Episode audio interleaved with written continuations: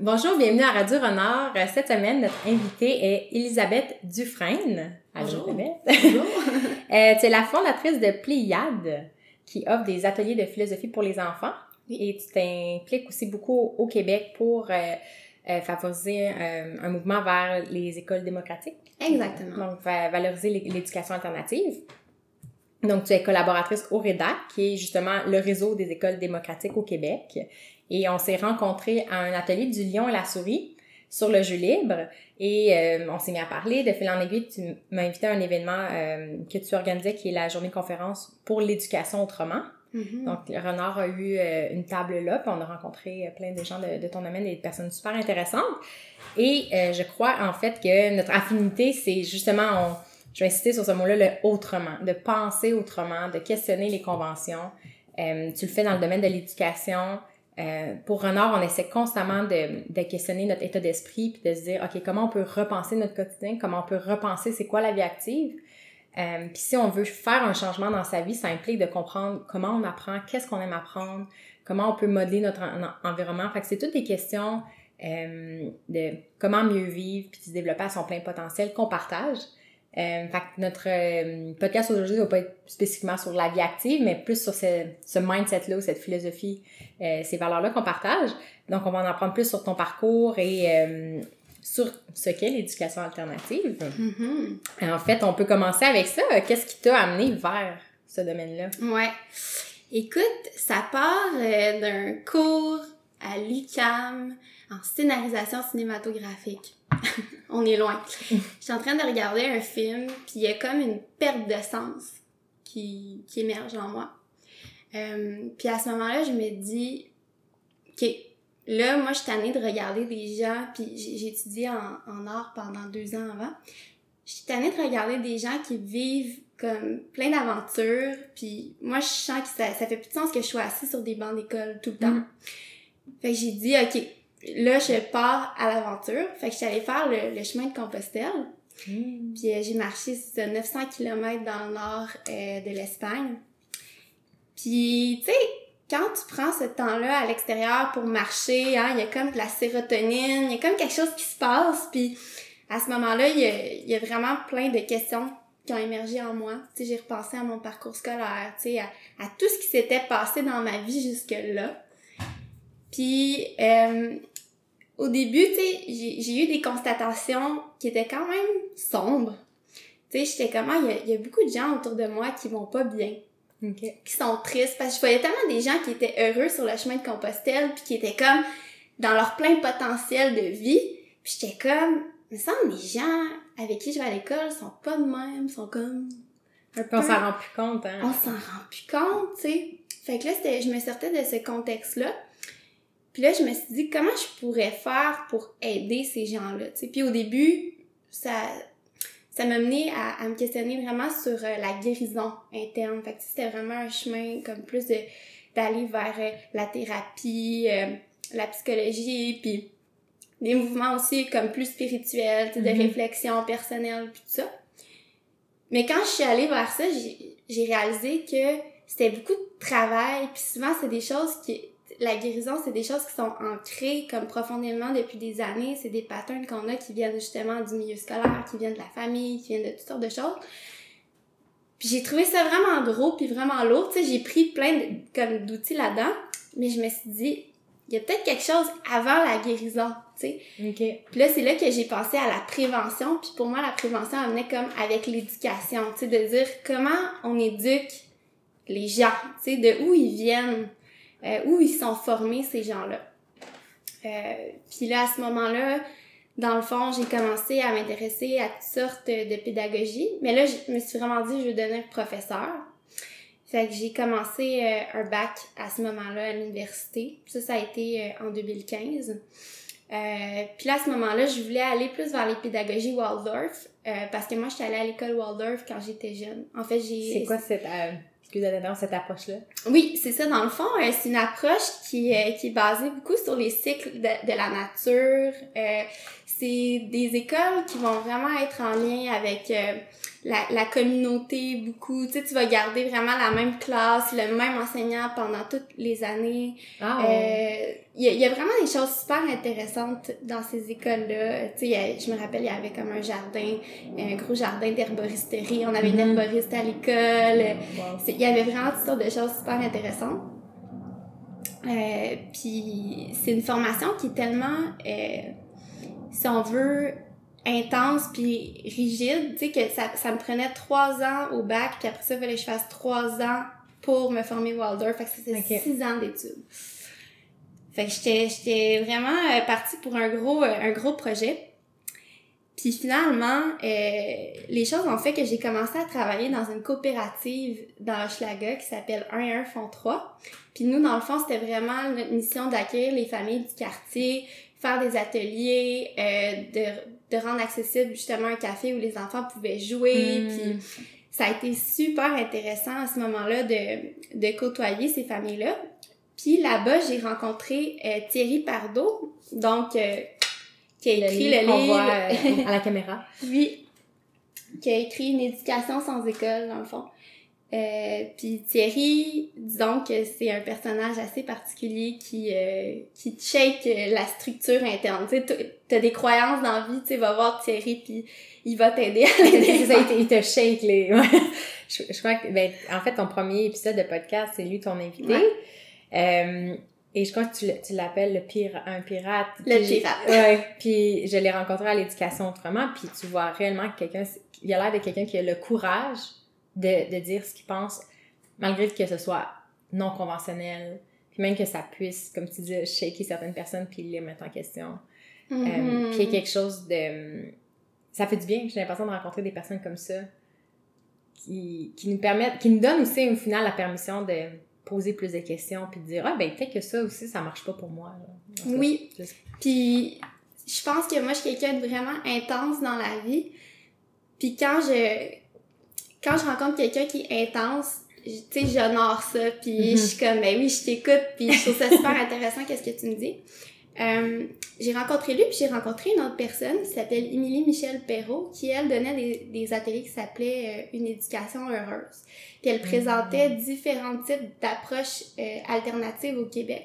Fait que moi dans ma tête, il existait le système public puis Waldorf. ok Tu sais, au début, c'était vraiment ça dans ma tête parce que moi, c'est ça que j'avais connu. Mhm. Et finalement, je me rends compte, bon, il y a la pédagogie Montessori, il y a les écoles alternatives Freinet, euh, puis là, je, je, je découvre un mouvement qui s'appelle donc les écoles démocratiques libres, pour lesquelles, bon, finalement, en ce moment, je milite au Québec. Euh, et je découvre également l'approche plus à la maison, euh, unschooling. Donc ça, c'est vraiment un peu qu'est-ce que Thierry Pardo faisait à l'époque avec ses fils. Donc c'était vraiment une approche où finalement euh, les, les enfants vont apprendre chaque jour selon leurs intérêts, euh, puis sans injonction de la part des parents. Fait qu'il n'y a pas de projet qui est imposé par le parent. C'est vraiment juste Mhm. d'être à l'écoute naturellement de qu'est-ce qui se passe jour après jour. Thierry, il, euh, il voyageait avec ses fils. Moi, j'ai fait euh, comme un atelier, par exemple, euh, de jardinage avec ses fils. J'ai appris à les connaître. Mhm. j'ai vu qu'il avait vraiment comme... Il était allumé, ses enfants. Ça m'a vraiment beaucoup inspiré. Fait que à ce moment-là, tu sais, de part et d'autre, j'avais comme l'impression qu'il y avait quelque chose qui m'appelait hors de, de l'école. Puis c'est ça, pendant tout ce temps-là, moi j'étais à l'université. Puis dans mes cours, ça me parlait vraiment pas, là, tu sais, qu'est-ce qui se passait, tu sais, c'est comme... l'éducation classique Exactement. de te former pour être un professeur dans le système actuel Exactement. Euh, puis à ce moment-là, tu sais, je réalisais que c'était plus le système que j'allais servir plutôt que les enfants. Euh, je me rappelle, là, je me réveillais le matin, puis euh, j'écoutais des documentaires dans mon lit, puis euh, il y a une personne, tu sais, vraiment qui m'a également chamboulée à ce moment-là, qui s'appelle André Stern. Lui, dans le fond, il a écrit un livre qui s'appelle « Je ne suis jamais allée à l'école ». ok C'est vraiment quelqu'un, tu sais, qui, qui a une parole puissante également, puis j'ai écouté toutes les vidéos qu'il a fait, je pense, j'ai lu son livre, puis, tu sais, lui, il m'a vraiment convaincu que dans la vie, euh, pour apprendre, ça prenait de l'enthousiasme. Mhm. Puis que c'est quand t'es enthousiaste dans la vie que tu deviens compétent. Fait que là, c'était vraiment rendu, OK, avant l'école, je vibre, je lis des livres, j'écoute des documentaires. À l'école, j'arrive, je m'écrase, je perds mon énergie, puis je sens que euh, ça me dégoûte. Ça me dégoûte un peu de ma mission. Fait que c'est ça qui se passait pour moi à ce moment-là, puis c'est vraiment là que j'ai décidé finalement que j'allais quitter, puis j'allais trouver une manière, euh, tu sais, à côté du système de, de contribuer au monde de l'éducation. Mm-hmm. Puis à ce moment-là, tu connaissais pas tout le réseau du Québec. Tu fait que tu te lançais un peu dans le vide. Oui. dire, je sens que c'est pas fait pour moi, puis il va peut-être avoir quelque chose. C'est ça. où je vais le développer. C'est mm-hmm. ça, puis tu sais, en même temps, avec Thierry, Émilie Michel, je commençais à me rendre compte qu'il y avait des gens le fun au Québec, tu sais, qui pensaient les choses autrement. Et là, sur Facebook, à un moment donné, je vais popper euh, événement éducation autrement. Hmm. Puis là, je suis comme, ah!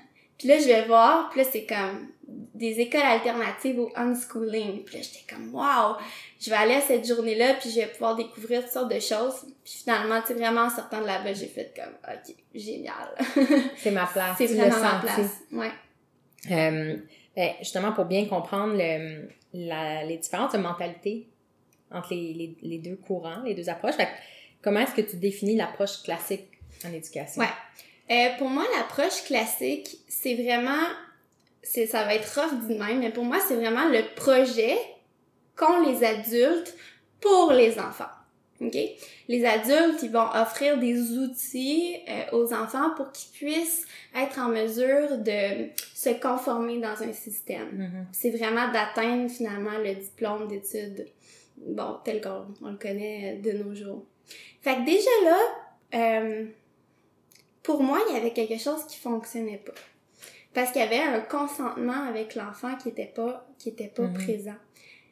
Euh, tandis que, tu sais, quand je vais dans des, des approches euh, plus alternatives, souvent, ça va être une des premières choses qu'on va, qu'on va demander. Ça va être de, de mettre la place, l'enfant au cœur de son projet éducatif. Puis là, ça, mm-hmm. moi, c'était, c'est comme, ah, enfin, je peux respirer. Mm-hmm. Absolument. J'ai l'impression que le système classique euh, est beaucoup axé sur l'obéissance. Comme tu dis, je pense que c'est un... Je connais, je suis pas familière avec l'histoire de l'éducation, mais j'ai l'impression que le modèle actuel est basé avant l'ère industrielle où il y avait besoin de former des employés. Euh, puis là, on commence à voir un changement vers former des, des leaders, tu sais, ça, on, commence à voir ça émerger, mais le, le, système est tellement complexe puis bien ancré que c'est encore ce pattern-là d'avoir un programme puis de vouloir que les enfants fit dans ce programme-là puis euh, obéissent aux objectifs. Exactement. Puis moi, j'ai pas fait l'école alternative, j'ai fait le parcours classique de la maternelle euh, jusqu'à même à, la maîtrise, mais je me rends pas, je me suis pas rendu compte à quel point, même en, étant une très bonne élève qui fitait dans ce système-là, comment à l'intérieur de moi j'en ai souffert parce que je, je, me suis rendu compte que j'étais excessivement curieuse, que j'étais un peu comme toi, quand il y a quelque chose qui m'intéressait, j'en suis assoiffée, je me lève le matin avec mm-hmm. enthousiasme pour apprendre. Euh, puis que quand j'arrivais à l'école, on dirait que j'avais plus peur d'échouer. Puis ce qui me motivait, c'était comme la note au final. Puis je me rends compte à quel point c'est arbitraire, puis c'est pas un bon motivateur dans la vie, les, les, notes, tu sais. Oui. Puis, puis j'ai commencé... Euh, je me rappelle encore du moment où j'ai compris que la connaissance puis l'apprentissage se fait n'importe où dans la vie, pas nécessairement juste sur les bancs d'école. C'est quand j'ai lu un livre, puis j'ai qui était pas de la fiction, puis j'ai fait oh wow, il y a quelque chose là, puis j'ai commencé à creuser, j'ai découvert les TED Talks. Puis mais adulte, tu sais, rendu adulte, puis j'ai commencé même à foxer des cours à l'université ce que j'avais jamais fait avant, puis mes notes ont monté. Quand j'ai commencé, tu sais, à comprendre que j'avais mon propre rythme d'apprentissage, puis que mes propres méthodes, puis que je pouvais le faire. Euh, puis c'est ça, j'ai senti que c'est ça la comme j'ai l'impression on a tous une flamme à l'intérieur de nous, une espèce d'intérêt, puis il faut, faut trouver une façon d'alimenter chez les gens. Oui. Puis même, je dirais, avant de l'alimenter, de le laisser vivre. Mm-hmm. OK? Euh, l'adulte, on n'est pas nécessairement là pour allumer le feu en l'enfant. Mm-hmm. L'enfant, c'est une boule de feu qui brûle, puis il faut juste pas l'éteindre. OK? Mm-hmm. C'est vraiment ça d'abord. Puis oui, je pense qu'on on, assiste à une démocratisation de, du savoir en ce moment avec YouTube, avec Internet. Il y a vraiment un foisonnement qui se passe à ce niveau-là.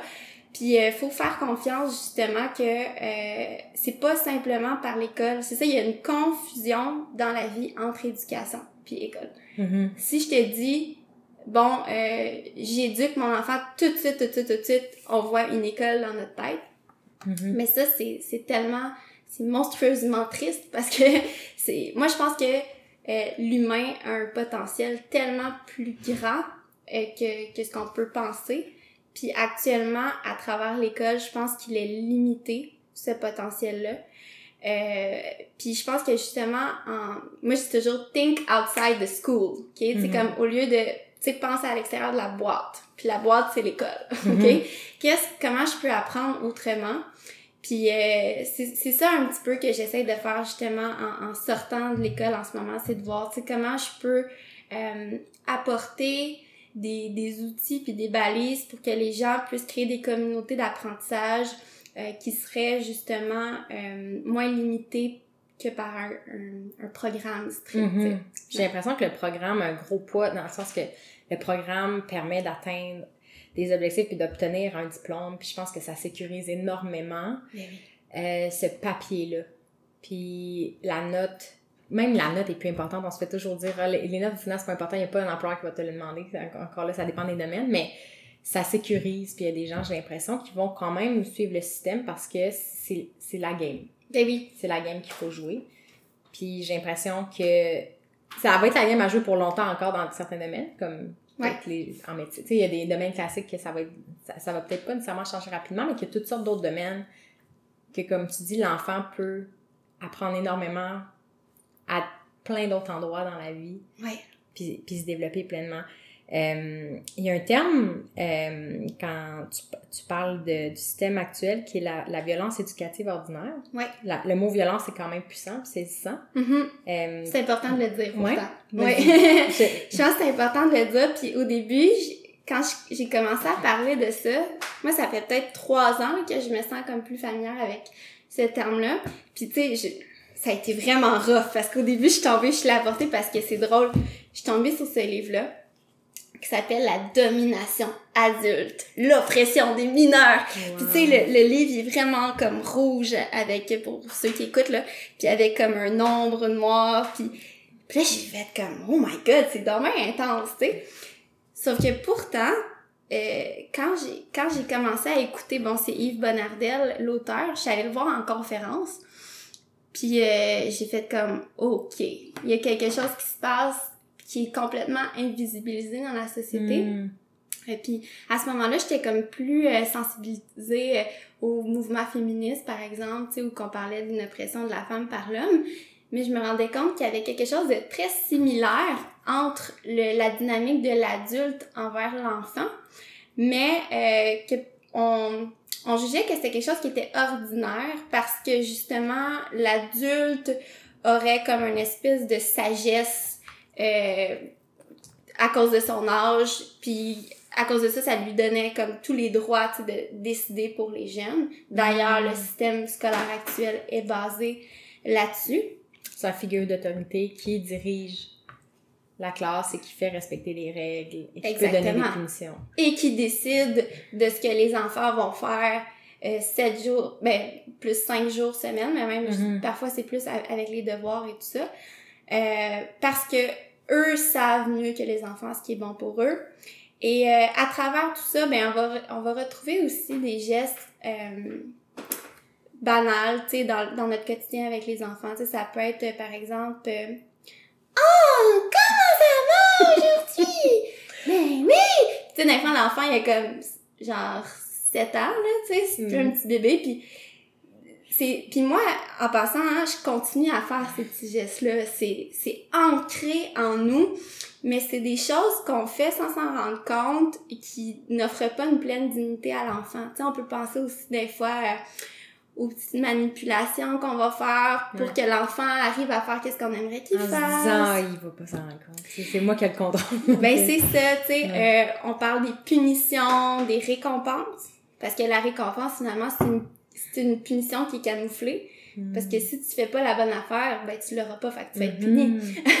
Euh, ça peut être euh, toutes sortes de choses comme ça, tu sais. Oui, on, on parle aussi de gestes physiques, là, tu sais, de tirer le bras, serrer le bras. Ah ouais, va plus vite, on est pressé. va plus vite, euh, se moquer, euh, tu sais, de faire de l'ironie quand l'enfant peut pas vraiment saisir. Puis il y a toutes sortes de petites choses subtiles dans, dans la société. Juste le fait que les enfants aient un statut de mineur, ben ça les empêche de faire des choses par rapport à leur âge, Mhm. euh, de choisir des choses pour eux. Ils vont être peu comme... euh, on va peu les, euh, les consulter sur des questions qui les, qui les concernent. Mhm. Euh, et moi, quand j'ai réalisé ça, là, ça a vraiment comme été un grand coup. Ouais. Mhm.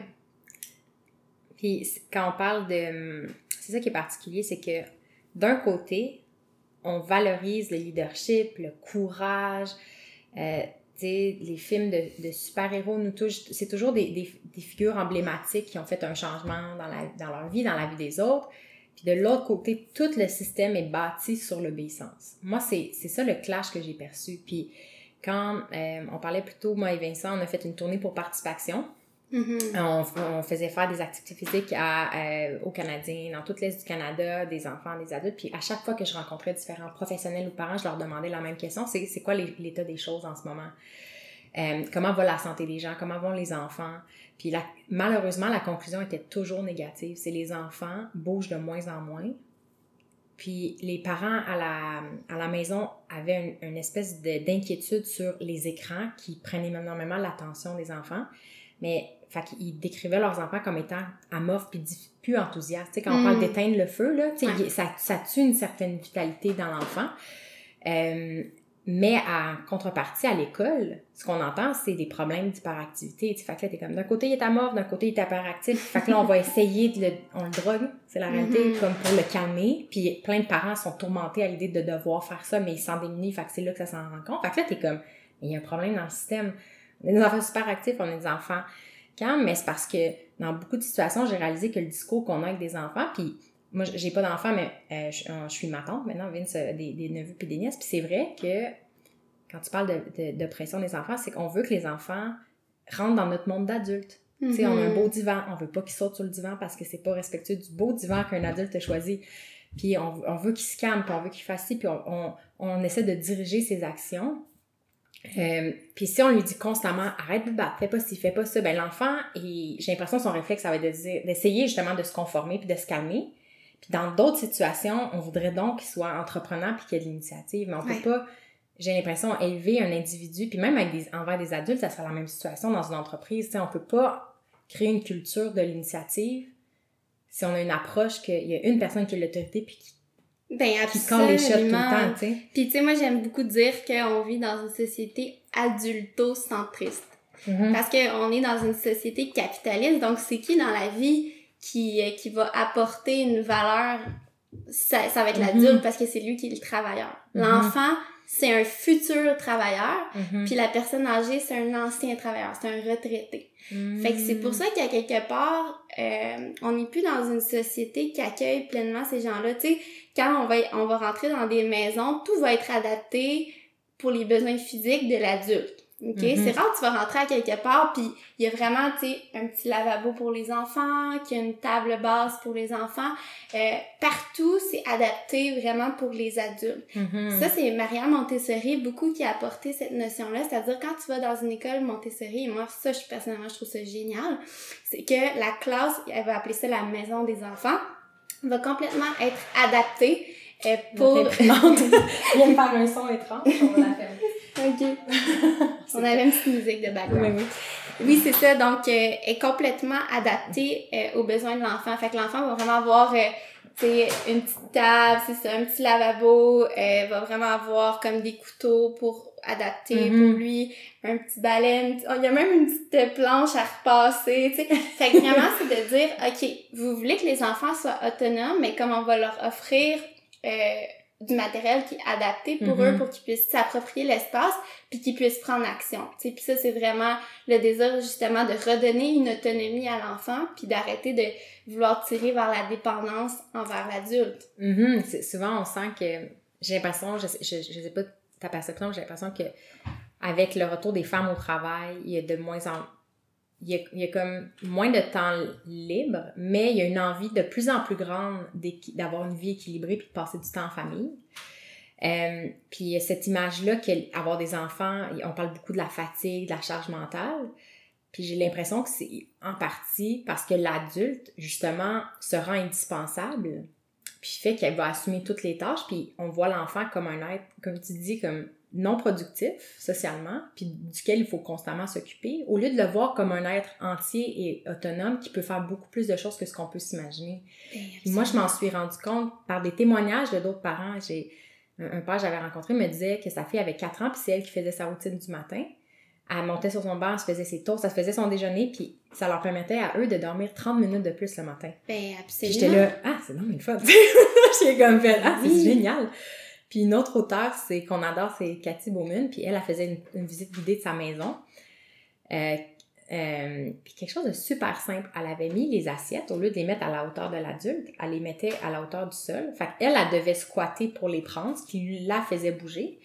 Puis ses hmm. enfants pouvaient monter la table eux-mêmes. Puis elle avait même mis la cruche d'eau au niveau du sol. Comme ça, les enfants arrêtaient de l'achaler pour avoir un verre puis avoir de l'eau. Puis là, j'ai fait, mais c'est tellement simple. Mais c'est exactement puis la paix d'esprit que ça te donne parce que ton enfant n'a pas besoin de te demander tout le temps. Puis t'as pas peur non plus qu'il tombe du banc ou du comptoir parce qu'il n'y a pas à monter sur un comptoir fait à la hauteur d'un adulte pour prendre ce qu'il lui faut. En tout cas. C'est vraiment ça. Puis même ça me donne le goût. Tantôt, j'ai eu l'idée puis c'est parti. Mais je pense que c'est important dans la vie de s'arrêter puis de regarder c'est quoi mon but. Tu sais, mm-hmm. avant de se pitcher dans des, dans des actions, juste de prendre le temps de dire, OK, c'est quoi mon but là? C'est-tu justement en ce moment de, de toujours être en train d'être derrière mon enfant, puis de... Tu sais, des fois, on le fait par réflexe, mais on pense même plus de pourquoi on le fait, tu sais. Mais si je m'arrête, je fais comme, attends, mon but, là, c'est que mon enfant, il devienne autonome. Mm-hmm. Juste de me prendre le temps de concentrer mon cerveau sur ce but-là, toutes mes actions, du quotidien vont commencer à, à changer puis se modifier. Puis ça, c'est vraiment important, je pense, de faire ça. Même pour l'éducation de nos enfants, euh, si on vient, tu sais, par rapport à l'école, de dire, OK, normalement, euh, mon enfant, bon, il va naître, puis là, tout de suite, je me dis, OK, je vais l'inscrire à l'école. Attends une minute, là. On va revenir juste avant. Comme, mm-hmm. est-ce qu'on peut pas s'asseoir un instant puis se questionner à savoir, c'est quoi le but en éduquant l'enfant, tu sais, mon enfant? Puis euh, de prendre le temps de se poser la cette question-là, après ça, on peut voir que peut-être que la stratégie elle va être différente de ce qu'on pensait, parce mhm. que l'école, c'est une stratégie parmi des milliers pour éduquer.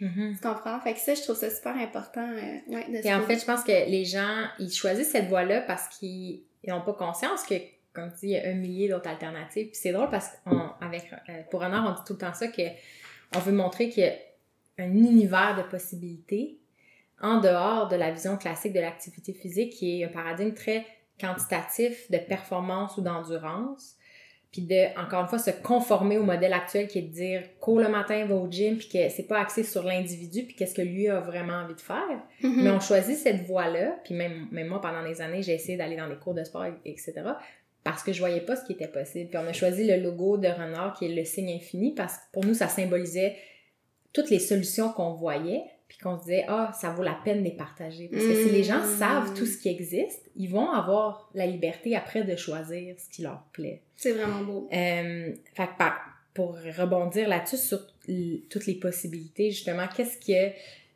on a défini un peu l'approche plus classique. Qu'est-ce que propose l'école, les écoles démocratiques ou le, ouais. homeschooling? OK. Euh, bon, là, c'est ça. faut savoir, au Québec, en ce moment, bon, on a, les, on a des écoles Montessori, déjà qui vont euh, mettre de l'avant beaucoup l'autonomie de l'enfant, ce qui est déjà très bien. Est-ce que euh, Waldorf puis Montessori, ça ressemble beaucoup? Euh, non. C'est-à-dire que, euh, bon, personnellement, quand je me suis posé la question par rapport à la relation avec l'enfant, puis le pouvoir que j'avais envie de lui remettre dans les mains euh, dans son éducation, là, moi, Waldorf, ça, ça devenait moins une stratégie qui était cohérente parce que c'est un programme qui, qui est bien défini. Il y a plein de belles choses là dans, dans pardon, dans ce, ce programme-là, puis euh, tu sais, je pense pas qu'il faut pointer du doigt. C'est juste que moi, personnellement, euh, j'avais vraiment envie de créer un espace où l'enfant devenait le maître parce que ça, c'est intéressant. Au début, là, quand j'ai commencé l'éducation, puis je vois beaucoup de gens autour de moi qui font ça, je me disais, pour changer le monde, faudrait que les enfants apprennent à faire ci. Faudrait que les enfants hmm. apprennent à faire ça. sais. Faudrait que les enfants connaissent la nature, faudrait que les enfants soient créatifs, fassent de l'art, puis tout ça, puis ça. Puis là, j'avais un programme comme super précis dans ma tête. Tu sais, Waldorf ressembler à ça, tu sais. Mhm. Sauf que, personnellement, à un moment donné, j'ai fait comme, attends un petit peu. Je suis en train de projeter mes propres désirs à moi sur les enfants au lieu de me réapproprier mon pouvoir parce que j'étais comme, je la connais pas, moi, la nature.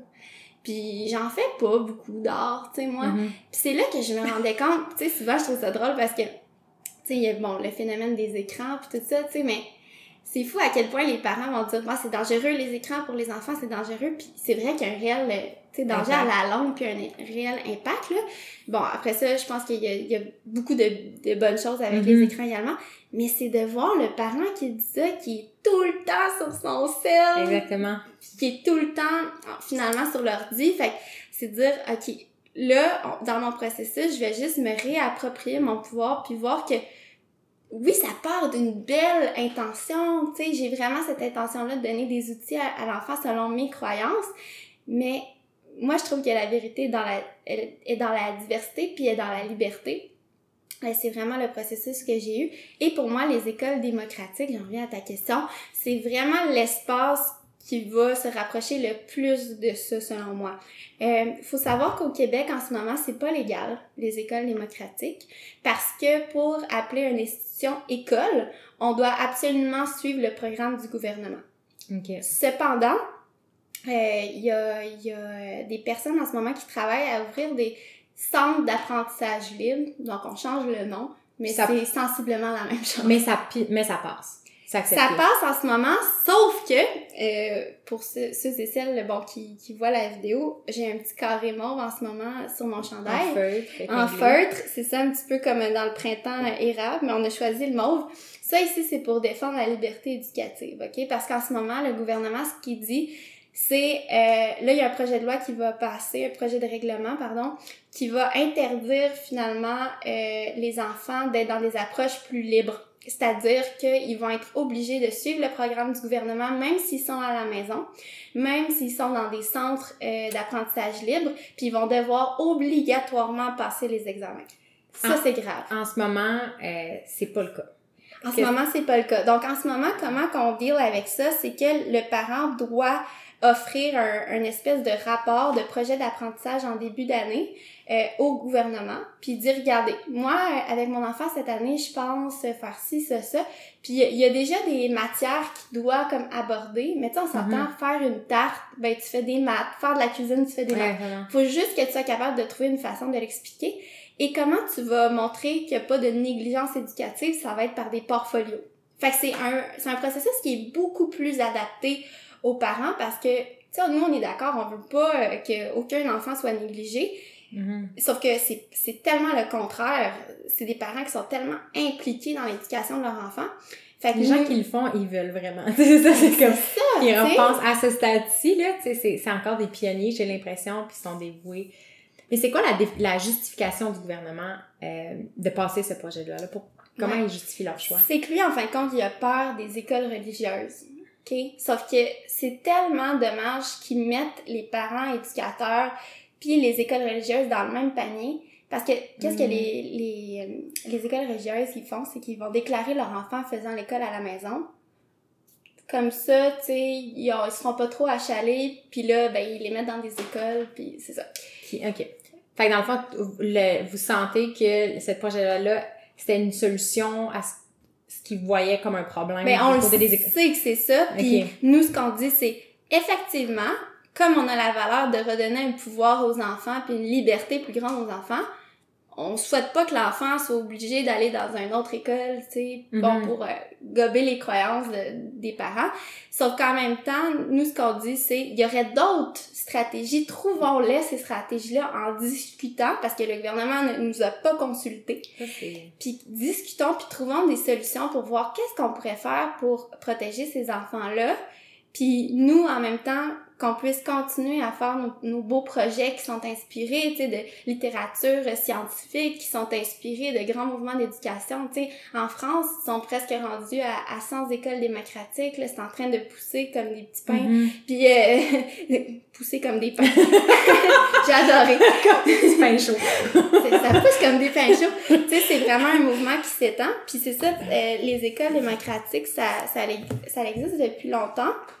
Euh, la- le premier, euh, bon, qui, qui a eu l'air de, de quelque chose comme une école démocratique Wow. aujourd'hui, c'est euh, A.S. Neal, donc euh, Summerhill, qu'on entend souvent parler. Donc ça, c'était vraiment, lui, il a ramassé tous les, les enfants qui étaient pas capables de se conformer dans le système, là, les enfants problématiques. Mhm. Il les a mis dans une maison, il a dit, regardez, il y a des cours de français, de maths, mais vous êtes pas obligés de rien faire de ça.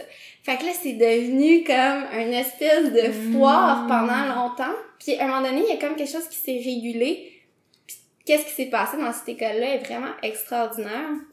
Puis après ça, c'est ça, est venu les écoles du Sudbury Valley. Aujourd'hui, on a le, le livre euh, L'école de la liberté, donc de Daniel Greenberg.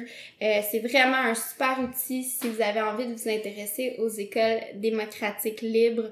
Euh, il y a vraiment dans le, le processus d'école démocratique, euh, l'adulte égale une voix, l'enfant égale une voix. Donc c'est une Mhm. communauté où ensemble on va faire des assemblées et on va prendre les décisions sur bon comment l'école euh, va être euh, va être structurée, euh, comment Mhm. quel règlement on va instaurer ensemble. Fait que l'enfant il est vraiment euh, Un acteur ouais. dans le système. Puis, euh, fait que les écoles en ce moment, parce qu'il y a déjà des écoles Montessori ou Wal- Waldorf, puis eux, est-ce qu'ils suivent, ils suivaient pas nécessairement le programme du gouvernement avec, avec les mêmes examens? Ben, c'est-à-dire C'est que euh, je je veux pas m'avancer trop là, sauf que je sais que t'as des écoles semi-privées, euh, donc ce qui fait en sorte semi-publiques. Tu sais, mettons, euh, il y a une école Waldorf que elle a suivi le programme, mais en même temps, elle euh, elle écoutait, bon, c'est Rudolf Steiner qui est derrière euh, tout le mouvement des écoles Waldorf. Qu'elle a su- elle suivait les enseignements de Rudolf Steiner, mais en même temps, elle s'intégrait dans le système.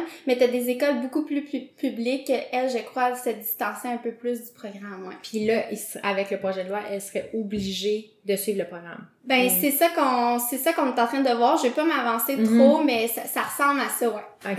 fait que le parent, euh, fait que- mais dans tous les cas, le- le- l'éducation à la maison serait plus le- la même parce que le parent qui avait cette liberté-là lui-même de créer des, des, des aventures d'apprentissage presque avec son enfant Mm. deviendrait un, un, un professeur puis devrait s'imposer une structure ou une rigidité pour pouvoir être toujours dans ce même rythme-là, de Mm. quoi apprendre à quel moment pour faire l'examen à temps. Oui, puis c'est triste parce qu'il y a plein d'enfants qui, sortent de l'école parce qu'ils sont stressés, parce qu'ils sont dépressifs. Il y a Ouais. des articles qui sont sortis comme quoi le taux de, de suicide chez les enfants a augmenté Ça fait peur. Ça, ouais. Je sais pas si t'as vu ça. On l'entend de, dans plein de domaines Ouais. euh, en lien. C'est multifactoriel. Oui, Euh, absolument. mais le constat, le résultat est le même, là, qu'il y a le- les troubles mentaux euh, Mhm. augmentent de manière inquiétante. Puis que c'est pas juste une question de diagnostic. Je pense que ce que j'avais entendu, c'est un scientifique qui expliquait que les gens pensent que c'est juste une question de diagnostic, c'est de dire ah mais on est meilleur maintenant pour l'identifier. Je sais, ouais. Puis euh, les médecins le diagnostiquent trop facilement. Puis il était là, non, non, tu sais, puis il montrait vraiment, moi, ce que j'écoutais, c'est par rapport au- au- aux médias sociaux, l'impact, euh, il comparait l'impact chez les, les garçons puis les filles. Puis lui, son interprétation, c'était que vers les gars, ça pouvait amener, il était peut-être moins connecté aux médias sociaux, mais dans le monde réel, ça amenait peut-être un, un peu plus de violence. Le- le- L'émotion était différente, Ouais. ça s'extériorisait peut-être plus par euh, l'hyperactivité puis euh, la compatibilité, tandis que la fille, c'était plus dans les relations sociales, énormément de pression de, de performance physique, puis il y avait une détresse psychologique très, très élevée, puis des suicides chez les filles. Fait mais il montrait que c'était en lien avec l'arrivée des médias sociaux dans certaines années, tu sais, ça, dans les, après les années 2015, tu sais, fait que ça avait pas tu sais, c'était pas juste que depuis 2000, les- on le prescrit plus. En tout cas, mais c'est juste Ben une oui, parenthèse, ah, c'est mais intéressant. mais euh, parce que j'entends des fois le- les, des sceptiques dire comme ben non, faut arrêter de dire que c'était mieux avant, puis tu sais non, Mm. c'est- non. comme beaucoup beaucoup de monde disent que ça va pas bien, puis il y a même une détresse chez les professeurs, tu sais, puis en tout cas, bref. Ouais. Mais euh, OK, fait que là il y a ça qui se passe en ce moment avec euh, le gouvernement ce qui pourrait changer profondément euh, euh, votre approche, votre liberté. Ben oui, c'est. En fait, vous ça- plus de liberté. Puis est-ce que euh, est-ce que tu sens que vous êtes vous avez parce que c'est ça fait pas longtemps que c'est arrivé, ça fait Non, c'est ça, c'était le. Je vais pas dire de niaiserie. Ça fait même pas un mois, là. OK. Euh, puis dans le fond, euh, là, on, on a fait une première manifestation à Chambly. Euh, Il y en aura une autre le 28 avril à Montréal.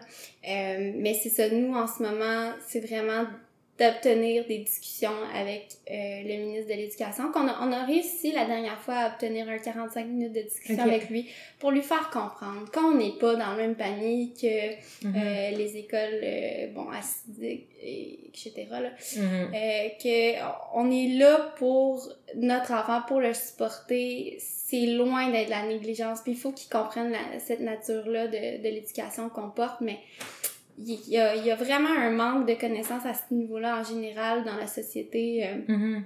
euh, même en général, quand je discute avec les gens qui sont en éducation alternative, plein de gens savent pas que ça existe tant que ça, puis ils savent pas qu'il y a différentes approches, puis tout ça. Tu sais, je pense qu'il faut commencer à en parler plus, puis que les gens Mhm.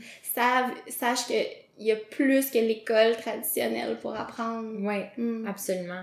Moi, je pense qu'un un truc qui m'avait fait un baume sur le cœur, c'est quand j'ai découvert euh, les écoles forestières. Puis les enfants, Oui. euh, il y en a, euh, qui- y a- le mouvement se développe au Québec, mais j'en avais vu, c'était beaucoup les pays scandinaves, puis quelques-unes aussi aux États-Unis, en Europe. Les enfants étaient dehors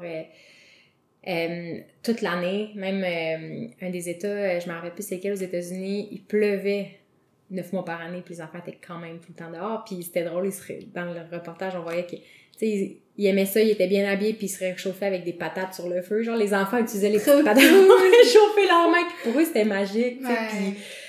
Puis, quand tu vois ça, puis tu vois l'énergie de l'enfant, là, quand tu dis, je pense que tu as vu les enfants de, de Thi- Thierry, Oui. puis tu sais, tu vois dans ses yeux, là, qui Ouais. est allumé, il y a quelque chose de tellement satisfaisant, puis pour, pour nous, tu sais, de dire, oh, OK, cette liberté-là de l'enfant, puis même une réflexion de, est-ce que dans ma propre vie d'adulte, est-ce que j'a- je cultive la même attitude, puis je me permets d'explorer mes propres intérêts et passions? Puis Les enfants, c'est un miroir pour Mhm. les adultes. C'est un, une, euh, comment je pourrais dire ça, une opportunité de développement personnel infinie, je Mhm. pense. Puis euh, oui, absolument, c'est important de faire ce processus-là, tu sais, puis de, on a la chance d'avoir, tu sais, comme des maîtres, des petits maîtres qui sont autour de nous, puis de s'inspirer d'eux, c'est vraiment... Mhm. vraiment important. J'aime ça quand tu dis des petits maîtres, au lieu de, de, de voir l'enfant comme un futur adulte. Tu sais, on parle souvent de l'enfant, puis c'est- ça se veut vraiment bienveillant, mais de dire, ah, les enfants sont le futur de, Mm. de la société. Puis même moi, dans notre discussion, j'essaie de faire attention à comment je formule les choses parce que tu vois l'enfant juste pour son potentiel. C'est de dire, ah, faut que j'investisse en lui maintenant. C'est comme un investissement parce que plus tard, ça va payer. Puis plus tard, il va être un bon citoyen. Puis là, t'es comme, non, ça marche pas parce que t'oublies qu'en ce moment, quand il y a deux ans, c'est pas un enfant incomplet qui va être plus complet à 4 ans, puis à 6 ans, puis à Mané, il va être un adulte, puis il va être autonome à 18 ans. Tu sais, cette mentalité-là, c'est de dire, peu importe son âge, il y a un être entier qui peut être développé, puis de respecter l'âme libre que tu as devant toi. Puis Oui. je pense que, est-ce que tu connais Shefali Sabari? Non. Je pense que tu l'aimerais euh, beaucoup. Je l'ai découvert grâce à- au podcast d'Oprah. Je suis parce que j'ai tout écouté les trucs d'Oprah. Je... je casse les oreilles un peu à tout le monde à mon entourage. Euh, Oprah, elle a fait, euh, tu sais, de la télévision, elle a eu des trucs plus ou moins scandaleux, des fois des invités, des sujets euh, chauds de, de l'heure, mais maintenant, tu sais, en fin de carrière et, beaucoup... ses invités, c'est souvent des penseurs, des philosophes, puis des gens qui ont qui sont déjà comme respectés, elle est pas dans les, les gens trendy, mettons, beaucoup, là, c'est souvent des gens qui ont qui ont déjà des livres d'écrits, puis qui ont plusieurs années d'expérience. Puis chez Fali Sabari, c'était une, euh, une psychologue qui s'intéressait à la famille, au noyau familial. Parce que beaucoup de parents venaient la voir pour des problèmes avec leur enfant, mais elle s'est rendue compte que si le parent était dans un certain paradigme, ça pouvait pas amener des changements bénéfiques, puis que le problème, c'est pas nécessairement l'enfant, parce que comme l'enfant reflète un peu l'attitude ou la vision du monde du parent. Puis elle, elle m'avait vraiment touchée parce que c'est ça qu'elle disait. Elle disait, faut que tu acceptes que les enfants sont des âmes libres, puis c'est pas parce que tu l'as créé qu'il t'appartient. C'est Ah, pas ta création. Euh, puis ce que tu dois faire. Puis elle disait, le but de l'éducation, c'est de c'est pas de faire des enfants heureux parce que dès qu'ils vivent un malheur, tu vois ça comme un échec. Hmm. C'est de créer des enfants résilients, tu sais, des enfants débrouillards. Hmm. Puis de dire, le but c'est qu'ils soient confrontés à l'adversité pour apprendre à la surmonter. Puis j'ai trouvé ça tellement magnifique. Puis là, j'ai fait, c'est c'est là que j'ai réalisé que le paradigme entier de comment on, on c'est quoi notre attitude par rapport aux enfants, euh, était, euh, dans certains cas, problématique. Ah, faut tout, euh, faut tout revoir. t'as, t'as absolument raison, puis je pense que on, on s'en va vers là. Tu sais, juste le fait que je puisse me permettre aujourd'hui dans un podcast de parler de, Mhm. de c'est ça, la relation à l'enfant, puis sais, de dire, ben non, l'enfant, il y a des forces que nous, les adultes, on n'a pas. C'est d'adopter la culture de l'humilité. C'est Mhm. vraiment, euh, je pense que ça, c'est une belle clé, là, si, si je pouvais donner une, une clé moi qui, qui comme présente euh, de, depuis euh, au moins, c'est ça, deux, deux ans, c'est vraiment d'essayer de me rappeler le plus possible humilité. Humilité. Tu sais, je sais pas à qui j'ai affaire. Je sais pas qu'est-ce que cet enfant-là a vécu. Je sais pas, peut-être que des fois on voit un enfant qui, a une- qui est capable de gérer ses émotions beaucoup plus facilement qu'un adulte. C'est là qu'on va parler d'agisme aussi, tu sais, de, de juger ou de discriminer quelqu'un euh, selon son âge. Mais non, regardons la personne, puis découvrons, découvrons-la, pardon, tu sais, euh, petit peu par petit peu, puis c'est là qu'on va pouvoir vraiment, dans le fond, euh, voir où cette personne-là, elle est rendue, tu sais, Mhm. autant que, que je le fais avec des adultes. Mhm, Tout à fait. Euh, tu parlais de la culture de l'humilité. Je pense que dans ton, ton vocabulaire m'interpelle beaucoup. J'ai lu. euh, euh, on s'est on s'est parlé, on a eu quelques discussions. J'ai regardé ton, site- ton site web. Un autre truc qui m'avait touché, c'est de. euh, tu parlais de développer culti- ou cultiver, en fait, soutenir chez l'enfant une, une confiance absolue en la vie. Ouais. Puis là, j'ai fait, oh, OK, je vais lui demander de te définir ça pour elle, Ouais. ça, ça m'intéresse. Ben, je pense que pour moi, euh, OK, le système actuel, OK, qu'est-ce qu'il va faire? C'est qu'il va vraiment, tu sais, tantôt tu parlais d'obéissance, c'est qu'on va se, on va amener les, les êtres humains à se déconnecter d'eux-mêmes pour avoir confiance en quelqu'un qui est dans une autorité supérieure, Mhm. OK? Fait que à l'école, ben, j'ai confiance en mon professeur. Mon professeur, il sait quand c'est le temps que j'ai aux toilettes. Euh, il sait quand c'est le temps d'aller manger. Il sait quand c'est le temps d'apprendre à faire ci, quand c'est le temps d'apprendre à faire ça. Il sait qu'est-ce qui est bien, qu'est-ce qui est mal. Il sait qu'est-ce qui est bon pour moi. C'est le parent. Hmm. Puis on va vraiment à ce moment-là se tourner vers cette autorité-là, mais qu'est-ce que ça fait? Ça nous déconnecte de notre ressenti. Et je pense que c'est important, euh, quand je parle d'une confiance absolue en la vie, ben c'est premièrement une confiance en nous-mêmes. Euh, je pense que le corps, c'est une manière extraordinaire de savoir qu'est-ce qui est juste pour nous, puis de revenir finalement à notre ressenti à chaque moment. Euh, tu sais, des fois, il y a une situation qui peut avoir l'air complètement illogique, mais nous, à l'intérieur de nous, on sent que c'est la bonne affaire. Mhm. Tu sais, tantôt, on parlait justement de nos, de nos chemins. euh, qui ont l'air sinueux, sinueux, finalement, tu sais. ils le sont pas. j'ai fait ci, j'ai fait de l'art, j'ai fait ça, puis là, je suis comme aujourd'hui en éducation, puis je suis comme, pourquoi j'ai fait de l'art? Tu sais, que ça me... Ah, ben, j'ai appris à manifester une idée dans la matière, euh, j'ai Mm. appris à, tu sais, vraiment comment faire un projet, euh, j'ai appris euh, visuellement à faire des choses qui sont belles, donc qui vont attirer les gens, donc qui vont aller plus vers mon propos. Tu sais, finalement, mes parents, ils- eux, ils peuvent pas comprendre là, que ça a du sens, cette histoire-là. Mais moi, à l'intérieur de moi, je le sentais que c'était ça. Fait que d'avoir une confiance absolue en la vie, que même si ça a l'air complètement fou puis déconnecté, il y a quelque chose de vraiment vrai là-dedans. Puis il faut se donner du temps. Parce que des fois, ça peut prendre des années avant de le réaliser. Fait que c'est vraiment ça que je voulais dire. Hmm. Mais c'est euh, c'est fou comment tu, tu me fais réaliser. J'a- J'avais de la misère à mettre les mots sur comment je me sentais, puis on dirait que je l'ai noté, puis j'ai mis des critères, puis j'ai souligné, là.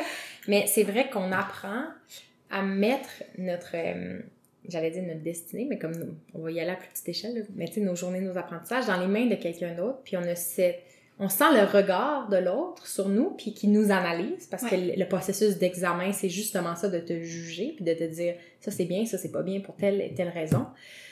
Euh, Puis ça crée ce sentiment-là que t'es pas apte de décider pour toi-même, de savoir toi-même qu'est-ce qui est bon pour toi. Parce que c'est vrai qu'à travers toutes ces années-là, je ne me suis jamais auto-évaluée. Mhm. J'ai jamais porté mon propre jugement sur mon travail, Mhm. qui était même des fois très différent de celui de mes professeurs. Oui. J'étais très critique envers moi-même, fait que des fois les, les professeurs me donnaient une note, puis je la trouvais généreuse. puis moi j'étais comment, mais pourtant j'aurais amélioré ça, puis ça, puis je me disais ah ok mais c'est la note qu'il m'a donnée, puis objectivement c'est sûr que c'est vrai, mais je réalisais pas que c'était un humain puis qu'un autre humain aurait évalué autrement. Bref, mais je me rends compte que ça s'est reflété dans beaucoup de mes relations parce que je suis allée euh, à une époque j'étais allée voir plein de professionnels de la santé, puis je me disais ah je veux faire une espèce d'analyse de mon bilan de santé, euh, puis toutes sortes j'ai toutes sortes aussi comme toi. J'aime m'entourer de gens passionnés puis de gens créatifs. Puis quand j'aborde des projets j'ai toujours pour moi cette insécurité là que je vois pas très clairement sur qui je suis mais que l'expert va pouvoir me le dire. Parce que Mm. lui de l'extérieur va voir des choses que je ne vois pas.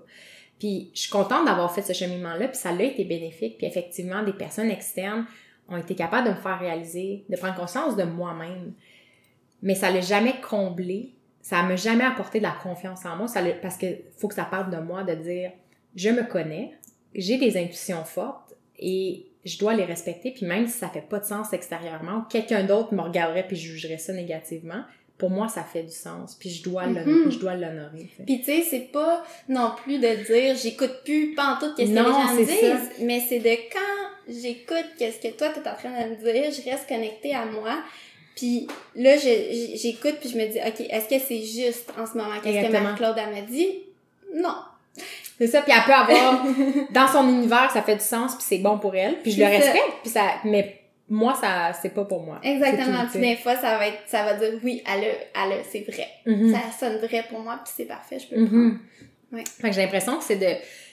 On dirait que la manière que je vois les, les écoles euh, démocratiques, la- la- les approches alternatives, c'est de dire, au lieu d'avoir une approche par, euh, ma- par matière, d'avoir cette checklist-là, c'est de- d'avoir une approche vers, vers l'humain. Puis, puis j'ai l'impression que c'est ça qui fait peur parce que ça semble nébuleux, tu sais, de dire développer l'intuition, les intérêts. Tu sais, c'est. Ouais. on dirait que justement, ce qui fait peur, c'est que c'est dur à délimiter. Puis, je- en tout cas, Ben, moi, ce que j'aurais à dire là-dessus, là, quand les gens me disent ça, c'est que pourquoi qu'on veut apprendre ces matières scindées-là, là, tu sais, maths, français, pis tout ça, là, sciences? Ben, c'est parce qu'à quelque part, ça fait partie de la vie. OK? Mhm. Mais si ça fait partie de la vie, nécessairement, si je suis vivante, je vais rencontrer des mathématiques, je vais rencontrer du français, je vais rencontrer des sciences. Et, mais ça sera pas scindé. Ça va être dans Mhm. une expérience beaucoup plus holistique, beaucoup plus vraie. Puis je vais peut-être être, je vais peut-être réussir à faire des, tu sais, des croisements intéressants, tu sais, parce que justement, ça va être pas comme, OK, de une heure à deux heures, je fais des mathématiques. Mhm. Tu sais, c'est comme, c'est une expérience qui bouge, qui est organique.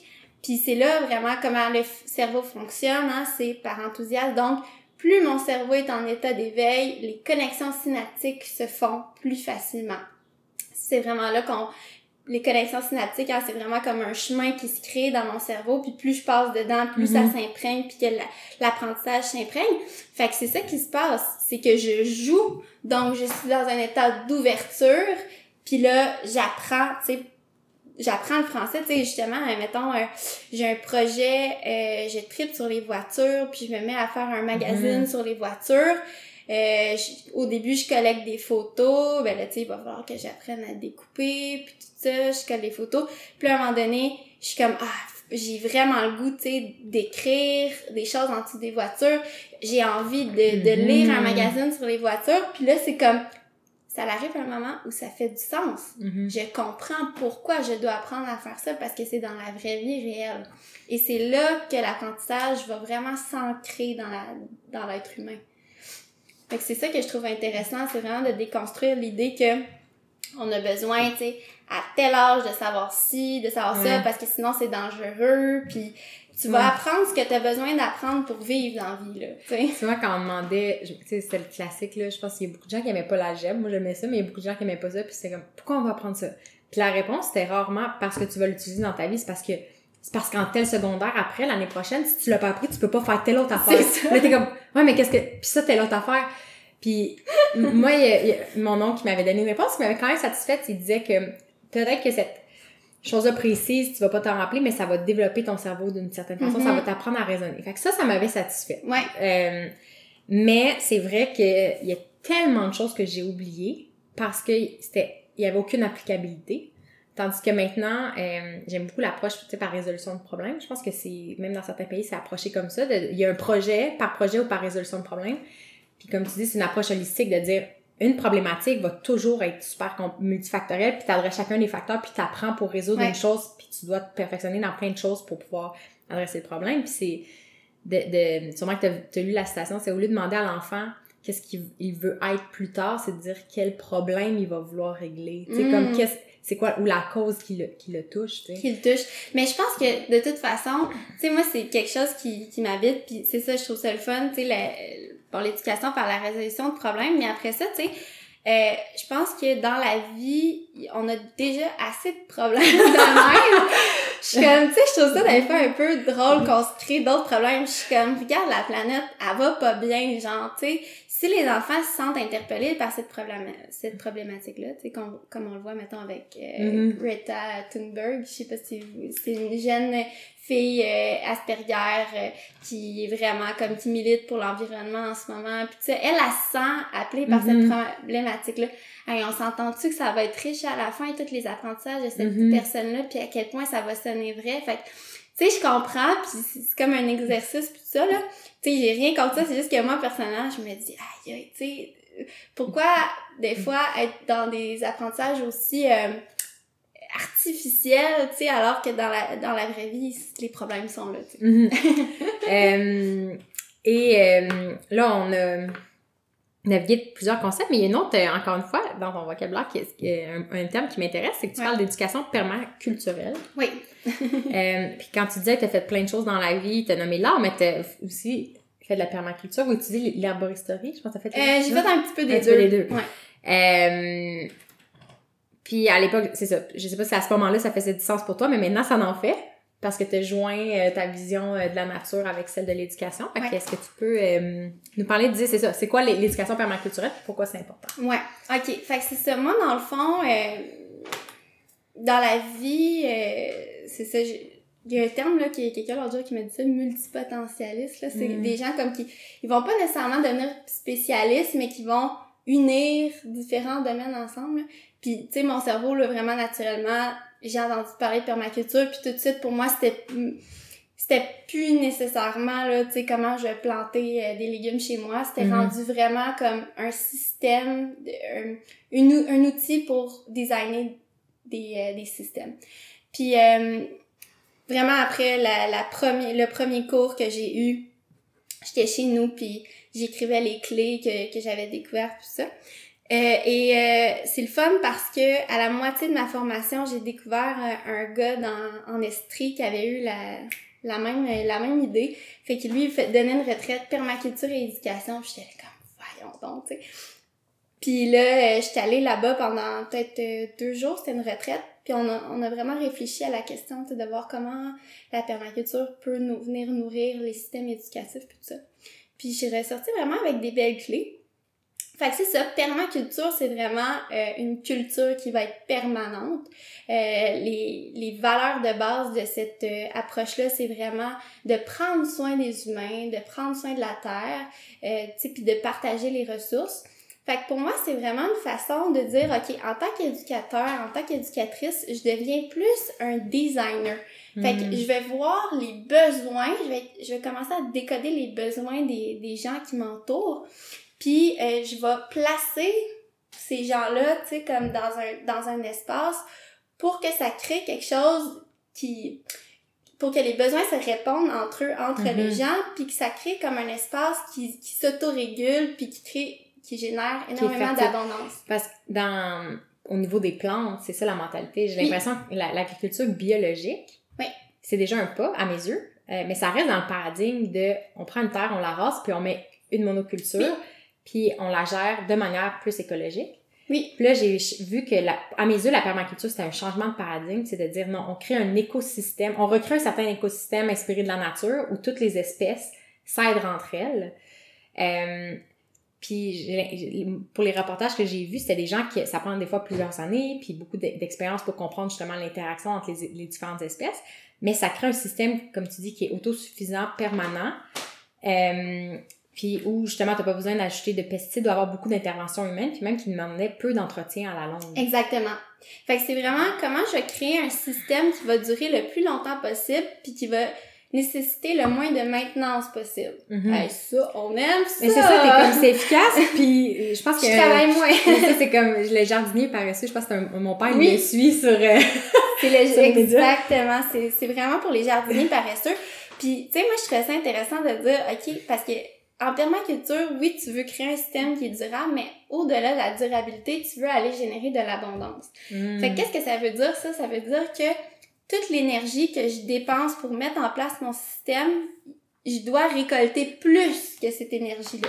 Mm-hmm. Fait que, tu sais, si on en revient à l'éducation, c'est de dire comment je vais faire pour générer un espace qui va me nécessiter, nécessiter moins d'énergie, tu sais, autant pour les éducateurs puis les enfants, que, que ce qu'ils vont récolter en frais, tu sais, de connaissances, de mm-hmm. joie, euh, d'énergie. Tu sais, comment on va créer des systèmes? Puis ça, c'était Pierre Robichaud, justement, qui... Euh, avec qui j'ai fait la formation euh, permaculture et éducation, qui disait comment je vais faire pour énergiser les gens qui sortent de ces, de ces environnements-là.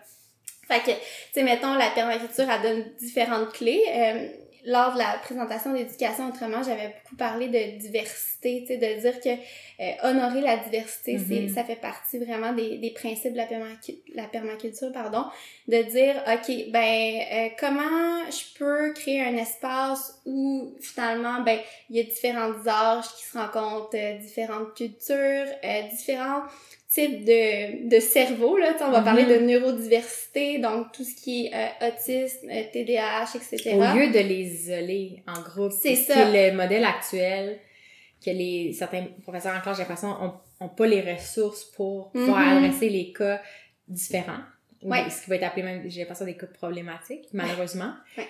Puis les gens vont être regroupés ensemble pour différentes raisons aussi. Là. Il y a comme, j'ai l'impression, aussi le but de faire développer, permettre un groupe plus homogène de se développer en même temps. Mais ouais.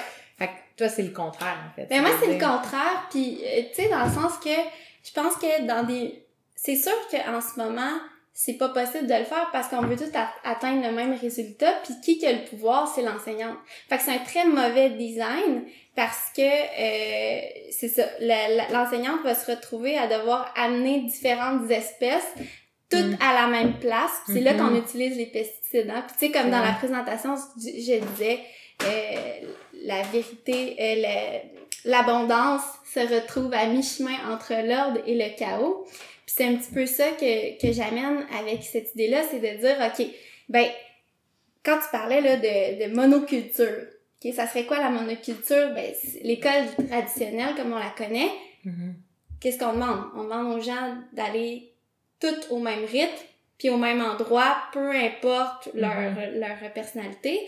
Fait que ça peut paraître très ordonné, mm-hmm. mais en dessous, qu'est-ce qui se cache? Il y, a un, il y, a un, chaos, parce que finalement, on se rend compte que les enfants, ben, ils vivent du stress, il faut leur donner des médicaments comme des pesticides, euh, puis on, veut qu'ils... On contrôle par l'extérieur. Exactement. On crée de l'ordre extérieur. Tu sais, on, on prend la... réécrire à la même heure, la cloche dicte à quel moment faut aller où, les bureaux sont arrangés, comme... Juste ça, même physiquement, c'est rassurant, j'ai l'impression, pour un adulte, de dire, j'ai le pouvoir sur mon environnement, puis je mets les choses bien droites d'une certaine façon. Mais l'as-tu vraiment? Tu sais, comme c'est ça, même en permaculture, on, on va appeler ça l'ordre chaotique. Parce que ça a l'air bien droit de même, mais t'es tout en train de détruire euh, les, le sol, puis toute la, la, Il y a un la biologie. Passe, ouais. Exactement.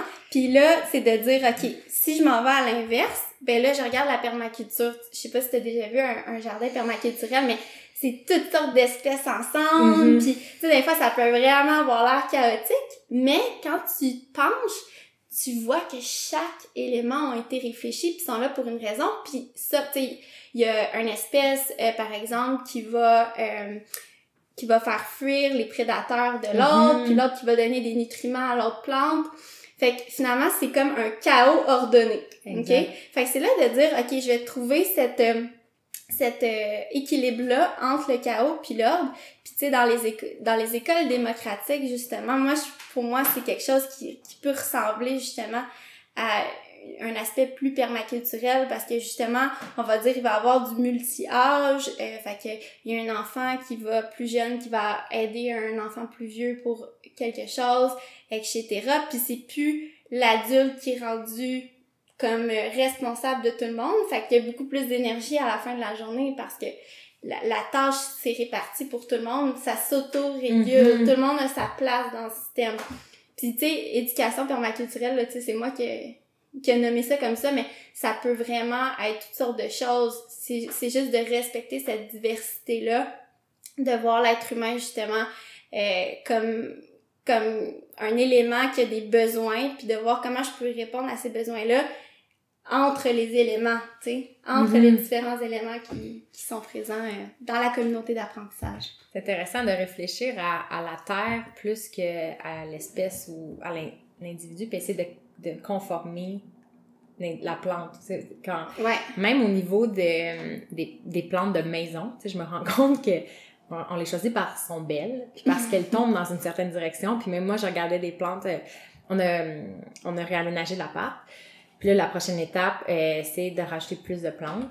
Puis c'est ça mon réflexe, c'est de dire laquelle va bien fitter dans tel espace, tu vas tomber de telle façon, puis il y a un souci esthétique. Mm-hmm. Euh, puis il y a une faut que je combatte cette envie-là en moi de, de tout ordonner puis contrôler. Puis j'essaie de penser plus maintenant à dire, OK, comment est-ce que je peux créer un environnement plus fertile, puis offrir de l'espace aux plantes pour pousser, puis ils vont peut-être pousser pas dans la direction que je veux, tu sais. Mm. Justement, j'ai un super figuier qui donne plein de figuiers, pleinement en santé, mais au lieu de pousser vers le haut, il pousse à l'horizontale presque. Ouais. Il y a une partie de moi que ça, ça m'irrite parce que comme, il prend tellement de place, puis il pourrait tellement être plus beau s'il était droit, genre, puis je me rends compte que ça a l'air anodin, mais que comme quand, si qu'on alimente des pensées similaires avec des gens. Ah, il devrait agir comme ça, il devrait faire ci, il devrait faire ça. Puis d'essayer d'influencer le cours des choses pour une finalité qu'on a déterminée qui est purement des fois esthétique ou arbitraire ou qui nous sécurise nous.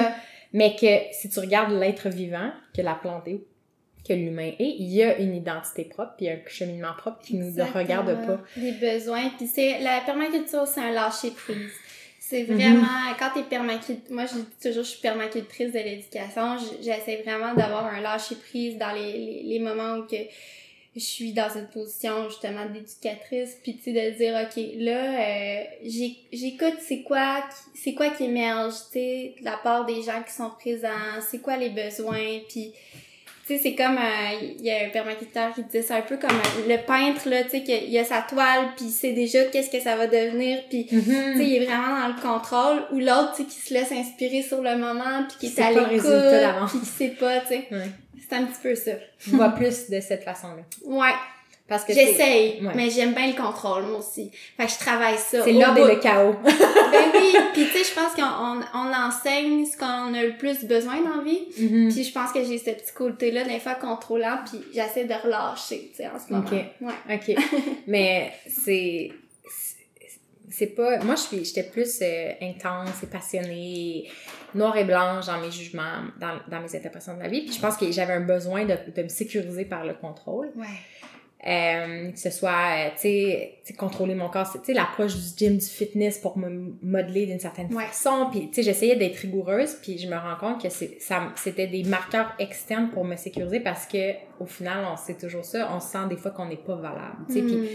on essaie par notre environnement extérieur. Puis si quelque chose fonctionne pas autour de nous, on le voit comme un échec personnel ou une atteinte à notre valeur personnelle. Fait que c'est niaiseux, mais comme quand j'avais initialement un, chien puis qui était pas obéissant, au lieu de le voir comme justement un être autonome que je dois euh, dont je dois prendre soin de X, Y façon, je me voyais comme un échec parce qu'il était pas obéissant. Il était pas le beau chien qui se promenait à côté de moi, tu puis, puis euh, je crois que c'est Vincent qui m'a... Lui, il est plus un improvisateur. Puis lui, il aime le chaos parce que lui, ça le challenge, puis ça lui apprend à se débrouiller. Ce qui est complètement pas la vision que j'avais. Moi, quand il y a du chaos dans la vie, je le vois comme un échec de planification, puis de mm. contrôle. Tu sais, j'étais pas assez prête. Fait que ça m'a fait voir une autre vision du monde, puis de réaliser que des fois, il faut amener du contrôle puis de l'ordre. Parce que si la vie est trop chaotique, on n'a plus de repères, puis on n'est pas nécessairement fonctionnel. Mais s'il y a trop d'ordre, c'est oppressant. Puis il n'y a pas de nouvelles idées, Ouais. de choses qui émergent. Fait que c'est de toujours, en fait, ni un ni l'autre va être préférable. C'est le cycle de un à l'autre perpétuel, genre dans, en termes de permanence aussi, qui va être bénéfique. Que ce soit autant par rapport à la nature ou au développement de l'humain. Ben oui. Puis, pour revenir en- encore une fois à la, au logo infini de Renard, c'était de dire, ben, nous, le Renard, des fois, on est, on est dans l'exploration. Il faut montrer à- à- aux gens tout ce qui est possible de faire. Puis, genre, c'est, l'effervescence puis l'enthousiasme. Mais s'il y a trop de possibilités, à un moment donné, on est perdu puis on a peur. Puis là, il y a Ben le- faut faire un choix à un moment donné, tu sais, puis il y a le, le fear of missing out, qu'on dit, là. Oui, les médias sociaux, on est submergé de possibilités. Fait que le, le but, c'est, c'est d'inspirer les gens, mais il faut pas juste qu'ils soient devant tellement de possibilités que ça te rend anxieux parce que tu dois choisir puis tu sais pas quoi faire. Fait que là, on se dit, OK, mais il faut aussi outiller les gens à se connaître puis dans ce chaos-là, aller chercher ce que eux aiment parce qu'on veut pas leur imposer. Ouais. Fait qu'il faut boucler la boucle. Tu sais, faut, faut passer de cet état-là de on explore puis on, on, on essaie de voir plus largement, mais il faut aussi revenir puis choisir pour soi-même puis l'appliquer. Fait on aimait ce, ce mouvement perpétuel-là. C'est que- génial. mais euh, bref. Euh, ben, pa- parlant de, de, de, de marque, j'étais curieuse de savoir pourquoi tu avais appelé euh, ton organisme Pléiade. Pléiade, dans le fond, c'est vraiment, euh, ben, c'était pour l'acronyme, là, tu sais, c'est P, c'est pour permaculture, L, liberté éducative, I, c'est pour intergénérationnel, euh, A, c'est pour autonomie, D, c'est pour démocratie, puis E, c'est pour enthousiasme. OK. mais t'aimais le mot initialement. Oui, Puis là, t'as fait l'acronyme, t'as fait OK, ça marche. Ben, c'est, moi, je fonctionne beaucoup par intuition, tu sais, c'est-à-dire que là, j'étais comme, OK, euh, parce qu'avant, mon projet s'appelait Les Enfants de l'Aube, euh, parce que c'était comme un, joint à un autre projet, puis c'était vraiment comme pour une, une transition planétaire, etc. Sauf que j'ai commencé à, à, à réaliser que de, que de fixer trop sur les enfants, ça, ça perdait cette diversité intergénérationnelle-là, fait que j'ai voulu changer de nom. Puis ça, ça s'est passé très très rapidement. J'ai fait ah oui ça veut bien ce mot-là. Puis tac avec l'acronyme j'ai fait ok c'est parfait. c'est bon. Euh, puis, tu offres des ateliers de philosophie. oui. On n'en a pas parlé encore, mais c'est un sujet qui, qui m'intéresse beaucoup. Puis j'ai l'impression que c'est dans cette réflexion-là de aider l'enfant à être apte de prendre des décisions, de réfléchir par lui-même puis de décider pour lui-même. Ouais absolument. Mais c'est ça dans le fond euh, l'enfant là ça veut dire celui qui ne parle pas. Fait que moi c'est quand j'ai appris La ça, racine du la mot. racine du mot enfant c'est Ah oui. infant. Ouais c'est celui qui ne parle pas. Ça, ça m'a vraiment choquée. Puis là, j'étais comme, vite, il faut leur donner des espaces de parole. Fait que c'est sûr qu'au début, c'était aussi pour moi une manière de travailler avec des enfants, tu sais, puis de dire, OK, je vais pouvoir aller dans des écoles, je vais pouvoir créer mes groupes, puis je vais pouvoir créer des espaces où je vais pouvoir, c'est ça, être avec des enfants, puis leur redonner ce, ce pouvoir-là. Euh, cette dignité-là. Pour moi, de dire à un Mm. enfant, sais, on va parler de grands sujets universels, tu sais, je veux savoir qu'est-ce que tu penses, toi, de l'amour. Je veux savoir, toi, qu'est-ce que tu penses de la mort. C'est quoi pour toi la liberté, tu sais, de vraiment faire comme, ben oui, t'as Mhm. t'as ta vision de cette grande thématique-là, puis c'est, t'as- t'as autant le droit que moi, adulte, tu sais, de te prononcer là-dessus. Puis je trouvais ça beau de dire que cette pratique-là, d'une certaine façon, elle apportait aussi toutes sortes d'autres bienfaits, tu sais, comme par exemple, on va outiller les enfants à développer leur sens critique. Euh, parce que à quelque part, euh, l'enfant va développer la croyance que ce que l'adulte dit est nécessairement vrai. Mhm. Puis ça, ça peut devenir très dangereux et très traumatisant. Surtout aussi quand, quand tu vieillis puis t'es exposé à des points de vue différents. Puis là, t'es comme, mais c'est qui qui a raison? Si les adultes ont tous raison. Exactement. là, t'es comme confus. Puis j'étais incapable de me prononcer. Puis c'était beaucoup ça pour moi dans le domaine politique, tu sais. Ben Je me, oui. je me considérais pas très politisée. Fait que là, je voyais des opinions complètement contraires, puis j'étais vraiment confuse parce que ça me, me venait pas à l'esprit que c'était à moi de décider par moi-même, puis que je pouvais avoir une opinion et respecter celle de l'autre en même temps. Exactement. Puis je pense que justement, quand tu es dans une communauté de recherche philosophique, euh, on va, c'est un laboratoire où on va laisser émerger les croyances des gens. Puis comme ces croyances-là se rencontrent dans un cercle, ben là, tu peux prendre conscience que genre, hey, il y a plein de monde ici, là, ils ont toutes l'air sains et, et saines, puis ils pensent toutes des affaires différentes, Ouais. puis c'est correct. Tu sais, puis c'est, vraiment ça qui est, qui, est, qui est super intense, même avec les adultes, tu sais. surtout avec les adultes, c'est encore plus euh, gros parce que des fois, les, les gens arrivent dans mes ateliers, puis ils viennent avec l'esprit de débattre. Sauf que moi, je leur dis, non, non, ici, on ne débat pas. Ici, on co-construit des idées. OK? Fait qu'on va vraiment partir, bon, de la vérité de tout le monde. On va l'évaluer, tu sais, avec des outils puis tout ça. Mais on va réussir à voir que ta vérité, Mm. ma vérité peut cohabiter ensemble. Puis euh, on est vraiment comme des explorateurs pendant une heure, on part, puis on recherche à s'éloigner de l'erreur, mais on va pas arriver à un point fixe qui, qui va Mhm. s'appeler vérité, là. Mhm. Fait que c'est super intéressant, là. Même avec, c'est ça, adulte, enfant, je l'ai fait aussi. Puis là, il y a comme des dynamiques qui ressortent, tu sais, que finalement, les adultes sont là, puis ils mettent un peu de- des mots dans la bouche des enfants, ou ils pensent être en train de leur expliquer quelque chose, mais tu sais, finalement, c'est... L'enfant va sortir quelque chose de vraiment wise. Puis là, t'es Mhm. comme, OK, tu sais, Quand dit- humilité. C'est exactement c'est le bout qui me venait en tête? Mais c'est fou, c'est ça, c'est si on infantilise, Mhm. euh, on peut limiter le potentiel parce que c'est ça, l'enfant va pas nécessairement exprimer son propre, ses propres idées ou son propre génie. Euh, puis il va aussi, à la longue, finir par y croire qu'il est inapte euh, à réfléchir par lui-même ou qu'il a ses propres idées. Mais c'est vraiment intéressant parce que même l'idée du débat, euh, il y a quelque chose de gratifiant de dire ah je crois en mon idée puis voici comment je l'argumente puis c'est vrai que la philo est amenée beaucoup de cette façon-là Ouais. J'a- j'aimais bien les cours de philo à l'université puis c'est Ouais. ok à, à amener une certaine rigueur intellectuelle puis appuyer ses Ben oui. idées euh, puis peut-être que j'ai oublié ça de mes cours peut-être que c'était exactement ça le discours mais il me semble que c'était pas de dire on, on, on discute pour faire émerger un sens commun ou pas ou, Mhm. ou voir la vérité. Puis euh, il y a quelque chose de vraiment intéressant là-dedans parce que ça, je crois vraiment que si on est dans un monde intellectuel et qu'on a la perception que quelqu'un qui a pas la même vision du monde que nous va nous porter atteinte, va nous enlever quelque chose. Ouais. On a l'impression que le territoire intellectuel va nous enlever dans le monde réel des ressources ou des choses qui nous appartiennent ou que ça peut menacer notre propre liberté, puis c'est pas nécessairement le cas. Mais ça, c'est l'ego, hein. C'est, tu sais, comme de dire, ah, si ma réalité est fausse, je suis en danger. Je suis en Mhm. danger. de- C'est vraiment viscéral, hein. On a l'impression qu'on va mourir si notre, notre, Mhm. notre vérité est pas vraie. C'est je suis quoi si c'est faux ce que je veux Mhm. dire? Puis là, c'est juste apprends à te calmer, là. C'est pas parce que ça c'est vrai que toi c'est faux, là. Tu sais, Mhm.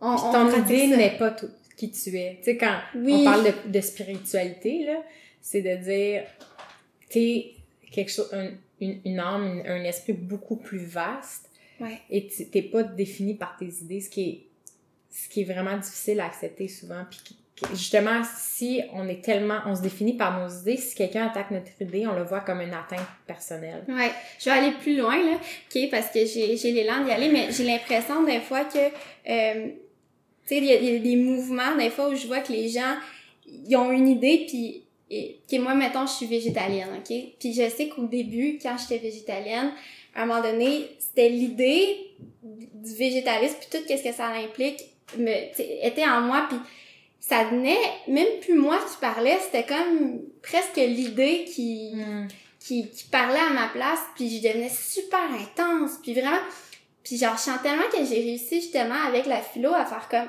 attends une minute, tu sais, cette, cette Mhm. idée-là, tu sais, c'est pas moi. Puis moi, qu'est-ce que j'en pense, tu sais, vraiment, puis là, j'ai été capable d'aller comme me détacher plus du côté émotionnel des fois, puis de, de prendre le peser le pour puis le contre, puis dire, ah, mais non, ça, ça peut être vraiment en même temps que ça, puis il y a vraiment quelque chose à faire à ce niveau-là, tu sais, en général, là. Avec Facebook, on le voit beaucoup, là, tu sais, c'est comme un espèce de laboratoire où tout le monde pitch leur idée, puis ils débattent ensemble, tu sais, au lieu de co-construire, justement. Abs- absolument. Puis c'est, je suis contente que la, la discussion en revienne là parce qu'on on a parlé des écrans.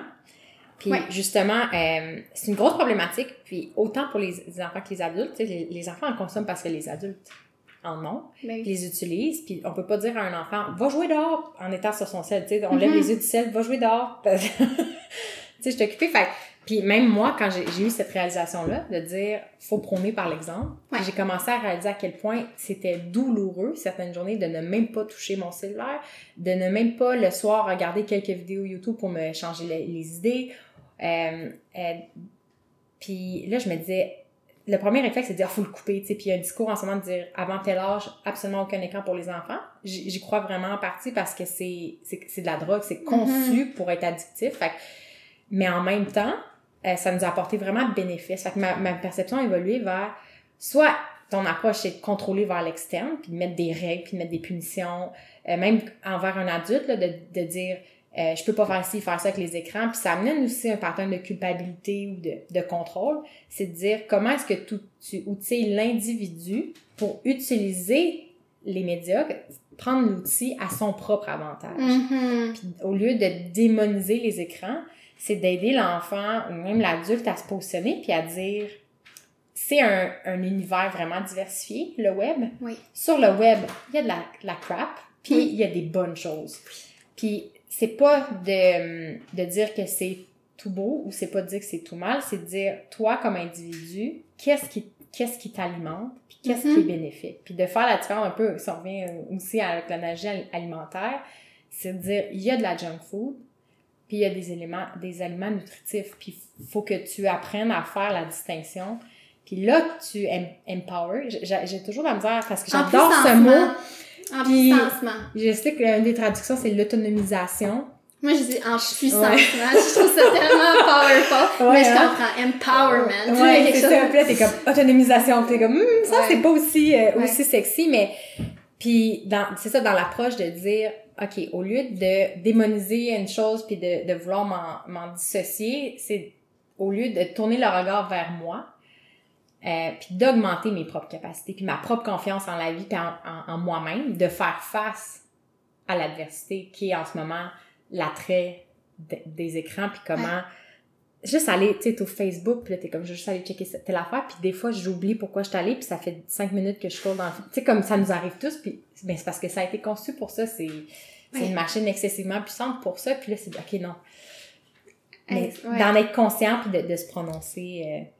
Mais t'avais Thierry Pardo justement qui me parlait, il disait chez moi les écrans c'est un non-sujet parce que il dit j'ai appris à mes enfants à décoder, ben il dit en fait les enfants ont appris aussi par eux-mêmes là, tu sais, à décoder c'était quand qu'intérieurement ils étaient plus bien là, par rapport aux écrans, Ah, c'est quand qu'ils avaient mhm. besoin de nature. Puis tu sais, mhm. tantôt on parlait de comment je suis déconnectée ou connectée à moi-même.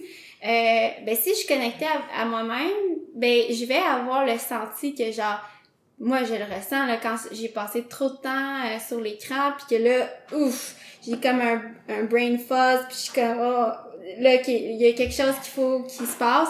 Là je m'en vais dehors puis je me rends compte qu'il y a des enfants qui peuvent apprendre à faire ça aussi. Fait que juste le fait de ne pas les déconnecter de leur senti ça peut le- les aider Mhm. euh, à ce niveau-là. Je pense c'était... On, on est dans un monde digital, de plus en plus digital et virtuel. Oui. Puis on est... On valorise beaucoup l'intellect, la réflexion, ce qui, est, ce qui est vraiment une bonne chose. Puis j'ai l'impression qu'on valorise... Puis on voit le corps comme une machine, tu sais. Puis Hmm. je me suis rendu compte qu'il y avait une problématique là parce qu'on voit pas le corps comme le lieu des émotions, puis comme un Hmm. véhicule vraiment puissant, puis euh, habile. Et tu sais que le- c'est le corps qui nous permet de faire toutes sortes de mouvements quotidiens qui enrichissent notre vie. ouais Puis encore plus loin, de s'ancrer dans son d'être conscient de son corps, puis de retourner dans les sens. Mhm. Euh, il y a tellement, c'est ça, une grande valorisation de, de la musculature, de la posture, euh, puis encore une fois, de l'effort intellectuel, puis du monde virtuel qu'on oublie. C'est comme plus sexy de, de, de penser que ressentir les choses, c'est c'est valable, tu sais. Puis C'est fou, même en yoga, j'ai l'impression que, tu sais, personnellement, mettons, j'ai vécu dans un ashram de yoga, Mhm. puis j'ai vraiment fait une immersion là-dedans pendant quelques temps, puis, tu sais, je me rendais compte euh, à quel point il y avait beaucoup de gens qui étaient là justement pour le fitness, puis comme, comme tu dis, la souplesse, puis tout ça, puis c'est correct, là, tu sais, Mhm. c'est c'est parfait, mais, tu sais, notre, notre enseignant aussi, il nous, il nous apprenait à voir, tu sais, OK, mais à travers le, le mouvement, tu peux reconnaître ta limite. OK, c'est quand que, genre, là, je vais, aujourd'hui, c'est là ma limite, genre, je le ressens dans mon corps, mon corps me parle, Mhm. j'arrête, puis en accueillant ma limite, après ça, fou, je vais pouvoir la dépasser, là. Puis, tu sais, je ramenais ça dans la vie, puis j'étais comme, waouh, c'est un outil exceptionnel, le corps, mais tu sais, c'est pas toutes les approches de yoga qui vont nous amener là. là. Non, c'est ça. Il y a une explosion euh, du monde du yoga. Tu sais, Mhm. Euh, il y a- c'est ça, il y en a qui sont de très fitness, très sport, puis c'est- c'est correct. Ouais. Euh, mais je pense, c'est ça, on a peut-être plus d'affinité avec les, les modèles qui sont, au lieu d'être voici le mouvement, puis fais-le. Puis là, le, le, le prof te modèle, puis te contrôle, puis te dit, ah, mais non, tu devrais t'aligner de telle façon. Je me rends compte, j'appréciais plus les, les professeurs qui étaient non pas dans la forme, mais dans le, on va faire une position, arrête-toi, comment ça te fait sentir? Euh, puis au début, c'était pas agréable parce hmm. que je voulais pas entendre ce qui se passait dans mon corps. Puis j'appréciais pas les tensions et tout. Pour moi, encore une fois, c'était un échec. Tu sais, je me disais, si je suis tendue, c'est parce que j'arrive pas à gérer mon stress. Puis toutes ces tensions-là, au lieu de le voir comme des messages pertinents, qui m'indiquent des choses puis que je dois écouter, euh, qui sont des fois des sonnettes, des fois des alarmes. Tu sais, ça, dépend, mais je, je, les voyais pas comme des messages, je les voyais comme des échecs, tu sais, de dire, ah, je hmm. contrôle pas assez bien mon corps, je connais pas assez mon corps, mais de déprogrammer ça, d'avoir encore une fois une approche d'humilité, puis de dire, je suis imparfaite, mais ma force, c'est d'être capable de me comprendre moi-même, puis de tirer des conclusions, puis d'agir en conséquence, tu sais.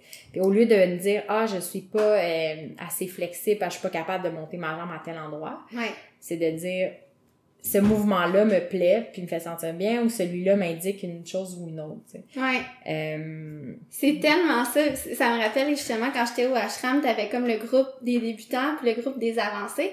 Moi, ça faisait déjà deux ans que je faisais du yoga puis tu sais, ça faisait un mois que j'étais là-bas. Fait que tu sais, j'étais rendue puis c'est une routine vraiment précise. C'est de Valmorin? Ouais, c'est une routine vraiment précise. Tu sais, c'est vraiment intense. Puis euh, la, la, la D'ailleurs, j'ai pas l'impression que c'est une approche de permaculture. non, c'est ça. Parce qu'il y a des heures fixes tôt le matin. Il y a, il y a un horaire à, à suivre, en fait. C'est intense. C'est intense, mais comme moi, je suis une fille d'expérience. Fait que j'étais allée le faire. puis je me suis dit, je plonge pendant un mois. Puis euh, la prof, à un moment donné, elle vient me voir, puis elle fait comme, excuse-moi, tu sais, qu'est-ce que tu fais dans le groupe des débutants, tu sais? Sauf que moi, j'ai dit, j'ai expliqué, écoute, moi, j'ai une approche où justement, je veux pas tomber dans compétition de mm-hmm. OK, moi je suis capable d'être sur la tête, puis moi je suis capable de faire le scorpion, puis moi je suis capable de faire ci. Moi je suis ici là pour ressentir qu'est-ce qu'il y a dans mon corps, puis tu sais d'attitude là, je veux pas commencer à me comparer, puis je sais que je vais faire ça si je m'en vais là-bas, mm c'est comme hmm, ouais, ça c'est comme juste OK, écoute ça puis je t'achète plus là, tu sais comme mm-hmm. parce que c'est ça, il y avait plein de gens qui avaient jamais fait de yoga mais c'est tellement important de cultiver ça puis en même temps, c'est ça. Tout le monde le fait pour des besoins différents. exactement. Puis j'ai l'impression que des fois, c'est ça, faut commencer par la forme, puis d'imiter les mouvements. C'est tout à fait naturel. tu sais. Souvent, il y, en a qui utilisent des termes indiens, des postures, puis là, tu comprends rien. C'est tellement, c'est gênant, t'as la tête par en bas, il faut que tu regardes le prof. tu sais, c'est normal de, de, se demander si le corps est bien positionné, puis s'aligner, c'est aussi super important. Mais je pense que moi, j'ai ressenti un bénéfice euh, psychologique vraiment supérieur quand j'ai compris qu'au-delà de la forme, c'est vraiment le ressenti, puis à quel point j'étais déconnectée de mon corps. Euh, j'en parle dans, dans, un des articles sur Honor, puis moi, je voyais le corps comme un transport pour mon cerveau. Puis je me disais, c'était vraiment ça, je me disais, je veux pas être malade en fin de session parce que je veux que mon cerveau soit performant pour mes examens. Je veux que mon corps soit tienne le coup parce que j'ai du travail à faire au bureau, puis je veux pas être en congé maladie parce que c'est contre-productif, tu sais. Puis ma vision s'est vraiment enrichie en disant non le corps est beaucoup plus que ça puis c'est euh, c'est pas non plus euh, superficiel de s'intéresser au corps en disant que même dans le monde de la spiritualité des fois j'ai l'impression qu'il y a un déni du corps. Tu sais l'esprit est plus important puis le corps c'est juste l'enveloppe puis même ça pour moi ça me convient plus parce que je me dis non comme le, le corps nous parle puis l'émotion existe pas indépendamment de l'idée puis de la sensation physique. C'est ben, une recherche moi je suis euh, comme peu importe tes croyances t'es un humain, tu sais. En ce moment, t'es un humain, puis tu mm. vis une expérience humaine, puis moi, c'est vraiment... J'ai flyé dans le monde spirituel, tu sais, puis je pense que là, en ce moment, je suis vraiment plus dans, OK, devenir humain, puis tu sais, mm-hmm. voir à quel point... à la, à la terre, puis la matière. La matière, prendre mes idées, puis les incarner, puis chez mm-hmm. nous, c'est comme, je fais du ménage à tous les jours, puis si j'ai des trous dans mes bas, tu je les répare ou je mhm. change mes bas, puis tu sais, vraiment dire, OK, là, on, on revient à, l'essentiel, à qu'est-ce qui est vrai. Fait que tu as tout à fait raison de dire, faut valoriser le, le corps, c'est ton mhm. char, faut, qu'est-ce que tu mets dans ton corps, comment tu te nourris, puis euh, ouais. Absolument, mais ça c'est fascinant comment tu parles d'incarner tes idées, de manifester, de comment tu, manifester mes idées dans, la, matière. ouais. Puis j'ai fait des études en, communication après une maîtrise. Euh, le mémoire c'était un monde très intellectuel axé sur un ordinateur. Puis j'avais même un dédain des tâches ménagères puis des activités physiques matérielles. Je me, je me disais, je me catégorisais puis je m'étiquetais comme quelqu'un euh, de pas manuel. Euh, j'aimais quand j'étais enfant le crafting, j'aimais certains trucs, euh, mais carrément, si quelque chose brisait dans l'appart, ça méritait parce que je détestais allouer mon temps à ça, parce que je trouvais que c'était pas... Euh, puis je, en fait, j'étais, je jugeais pas les gens qui aimaient ça, je valorisais les gens qui aimaient ça parce que j'étais là, oh, c'est tellement magnifique, puis j'adore que d'autres personnes soient passionnées puis aiment ça, mais moi, c'est absolument pas pour moi.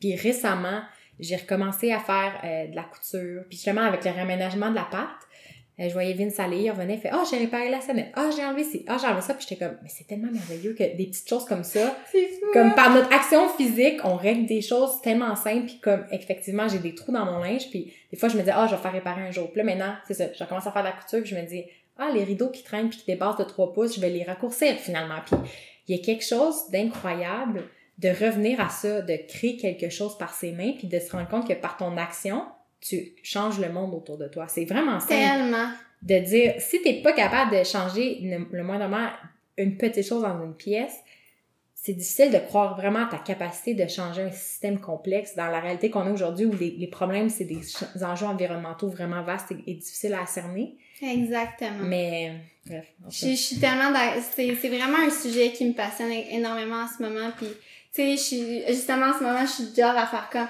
OK, mon, mon frigo, il est brisé, je m'en vais sur YouTube, j'ouvre mon mmh. frigo, puis tu sais, avant, j'étais comme toi, puis nous autres, on était une bunch de femmes, on vivait dans un grand appartement ensemble, puis on était toutes comme hors du monde matériel, tu sais, nous autres, on parlait de plein d'affaires, tu sais, mmh. de philosophie, de spiritualité, puis à un moment donné, ça fait comme... OK, mais l'appart est vraiment sale. L'appart est vraiment dégueu.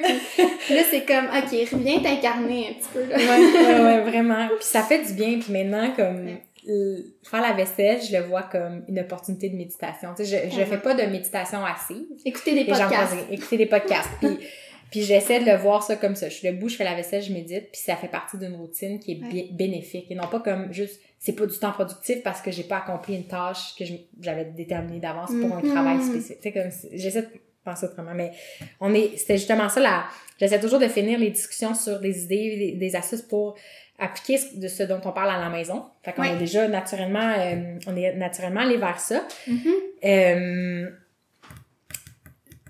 comment au quotidien on peut cultiver notre confiance, euh, comment j'ai formulé, c'est en notre propre capacité à apprendre et à enseigner? Ouais.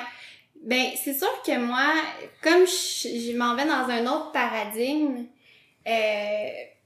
pour moi, c'est plus vraiment une question tu on est des, on est des machines à apprendre. Comme je disais tantôt, notre cerveau, ben, il, va, il va mimer les gens qui, nous entourent. Euh, notre cerveau, euh, comme quand on joue, on fait des choses qu'on aime, on apprend naturellement. Fait que c'est quelque chose qui se fait naturellement. Après ça, enseigner, c'est sûr, bon, il y a des, il y a des moments où euh, c'est le fun, c'est quelqu'un qui nous apprend des choses. Puis je pense que il y a, euh, si on veut, des gens qui ont une vocation, qui ont quelque chose de mm-hmm. naturel, tu sais, des pédagogues, puis tout ça. Puis oui, je crois en ça.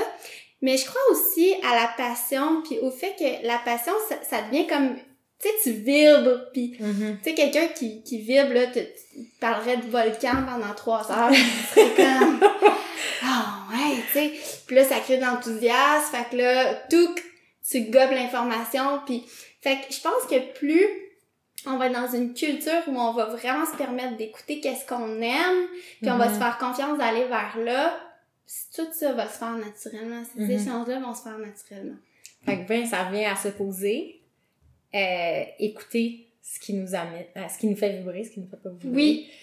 On, parle, on parlait de Marie Kondo en arrivant qui fait cet exercice-là avec les objets, tu sais, de tenir un objet puis de dire est-ce que cet objet m'apporte de la joie ou pas? c'est la seule question qu'elle demande aux gens. C'est mm-hmm. pas est-ce que c'est rentable de le garder ou pas, est-ce que c'est juste est-ce que ça te fait ressentir de la joie de faire l'objet. J'ai l'impression qu'il faut faire l'exercice intellectuel sur des sujets comme des fois qui sont abstraits puis de dire est-ce que ça me fait sentir bien ou pas? Est-ce que ça me fait vibrer à l'intérieur? C'est ça qui va te permettre de trancher c'est pas un objectif extérieur à toi, c'est ça part du, du ressenti. Exact. Puis d'alimenter ça par après, de l'accepter puis de l'alimenter par après. Ouais. Puis de se pratiquer par le corps à, le- à le ressentir, comme par avec justement du yoga ou de la méditation, ça, ça peut être vraiment génial. Puis vraiment, tu sais, de prendre le temps, quand j'ai un, quand quelqu'un me propose quelque chose à l'extérieur de moi, tu sais, des fois, t'es là, puis t'es en train de faire quelque chose, puis il y a quelqu'un qui t'appelle. Ah, tu es au cinéma? Ah, tu veux Mhm. faire ci? Tu veux faire ça? Hey, tu devrais faire ça.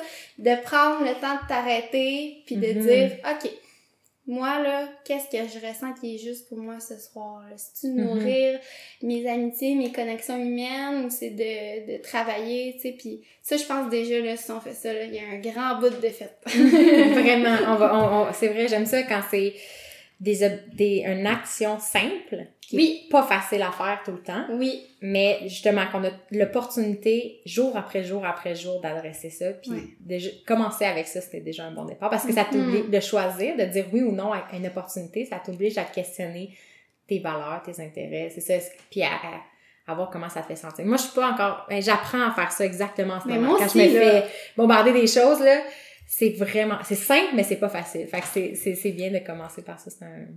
je vous le dis parce que j'en ai besoin, tu sais? Fait que c'est c'est- Ouais, vraiment ça, là, c'est un, un apprentissage. Ouais, dans, dans les sujets du podcast, on, on dit qu'on s'intéresse au mouvement, au quotidien, le- tout ce qui est le style de vie, les habitudes et à l'essentialisme. Je sais Hmm. pas si c'est un terme que tu avais déjà entendu. Ben, je pense que oui, là, mais tu peux me. Ben, c'est-tu vraiment le fait de se connecter à l'essentiel dans tout? Exactement. Tu sais, il y a eu un grand mouvement sur le minimalisme. Euh, c'est quelque chose qui nous intéresse, euh, qui nous interpelle beaucoup. Euh, Vince et moi, on essaie de pas vivre dans le superflu. Ouais.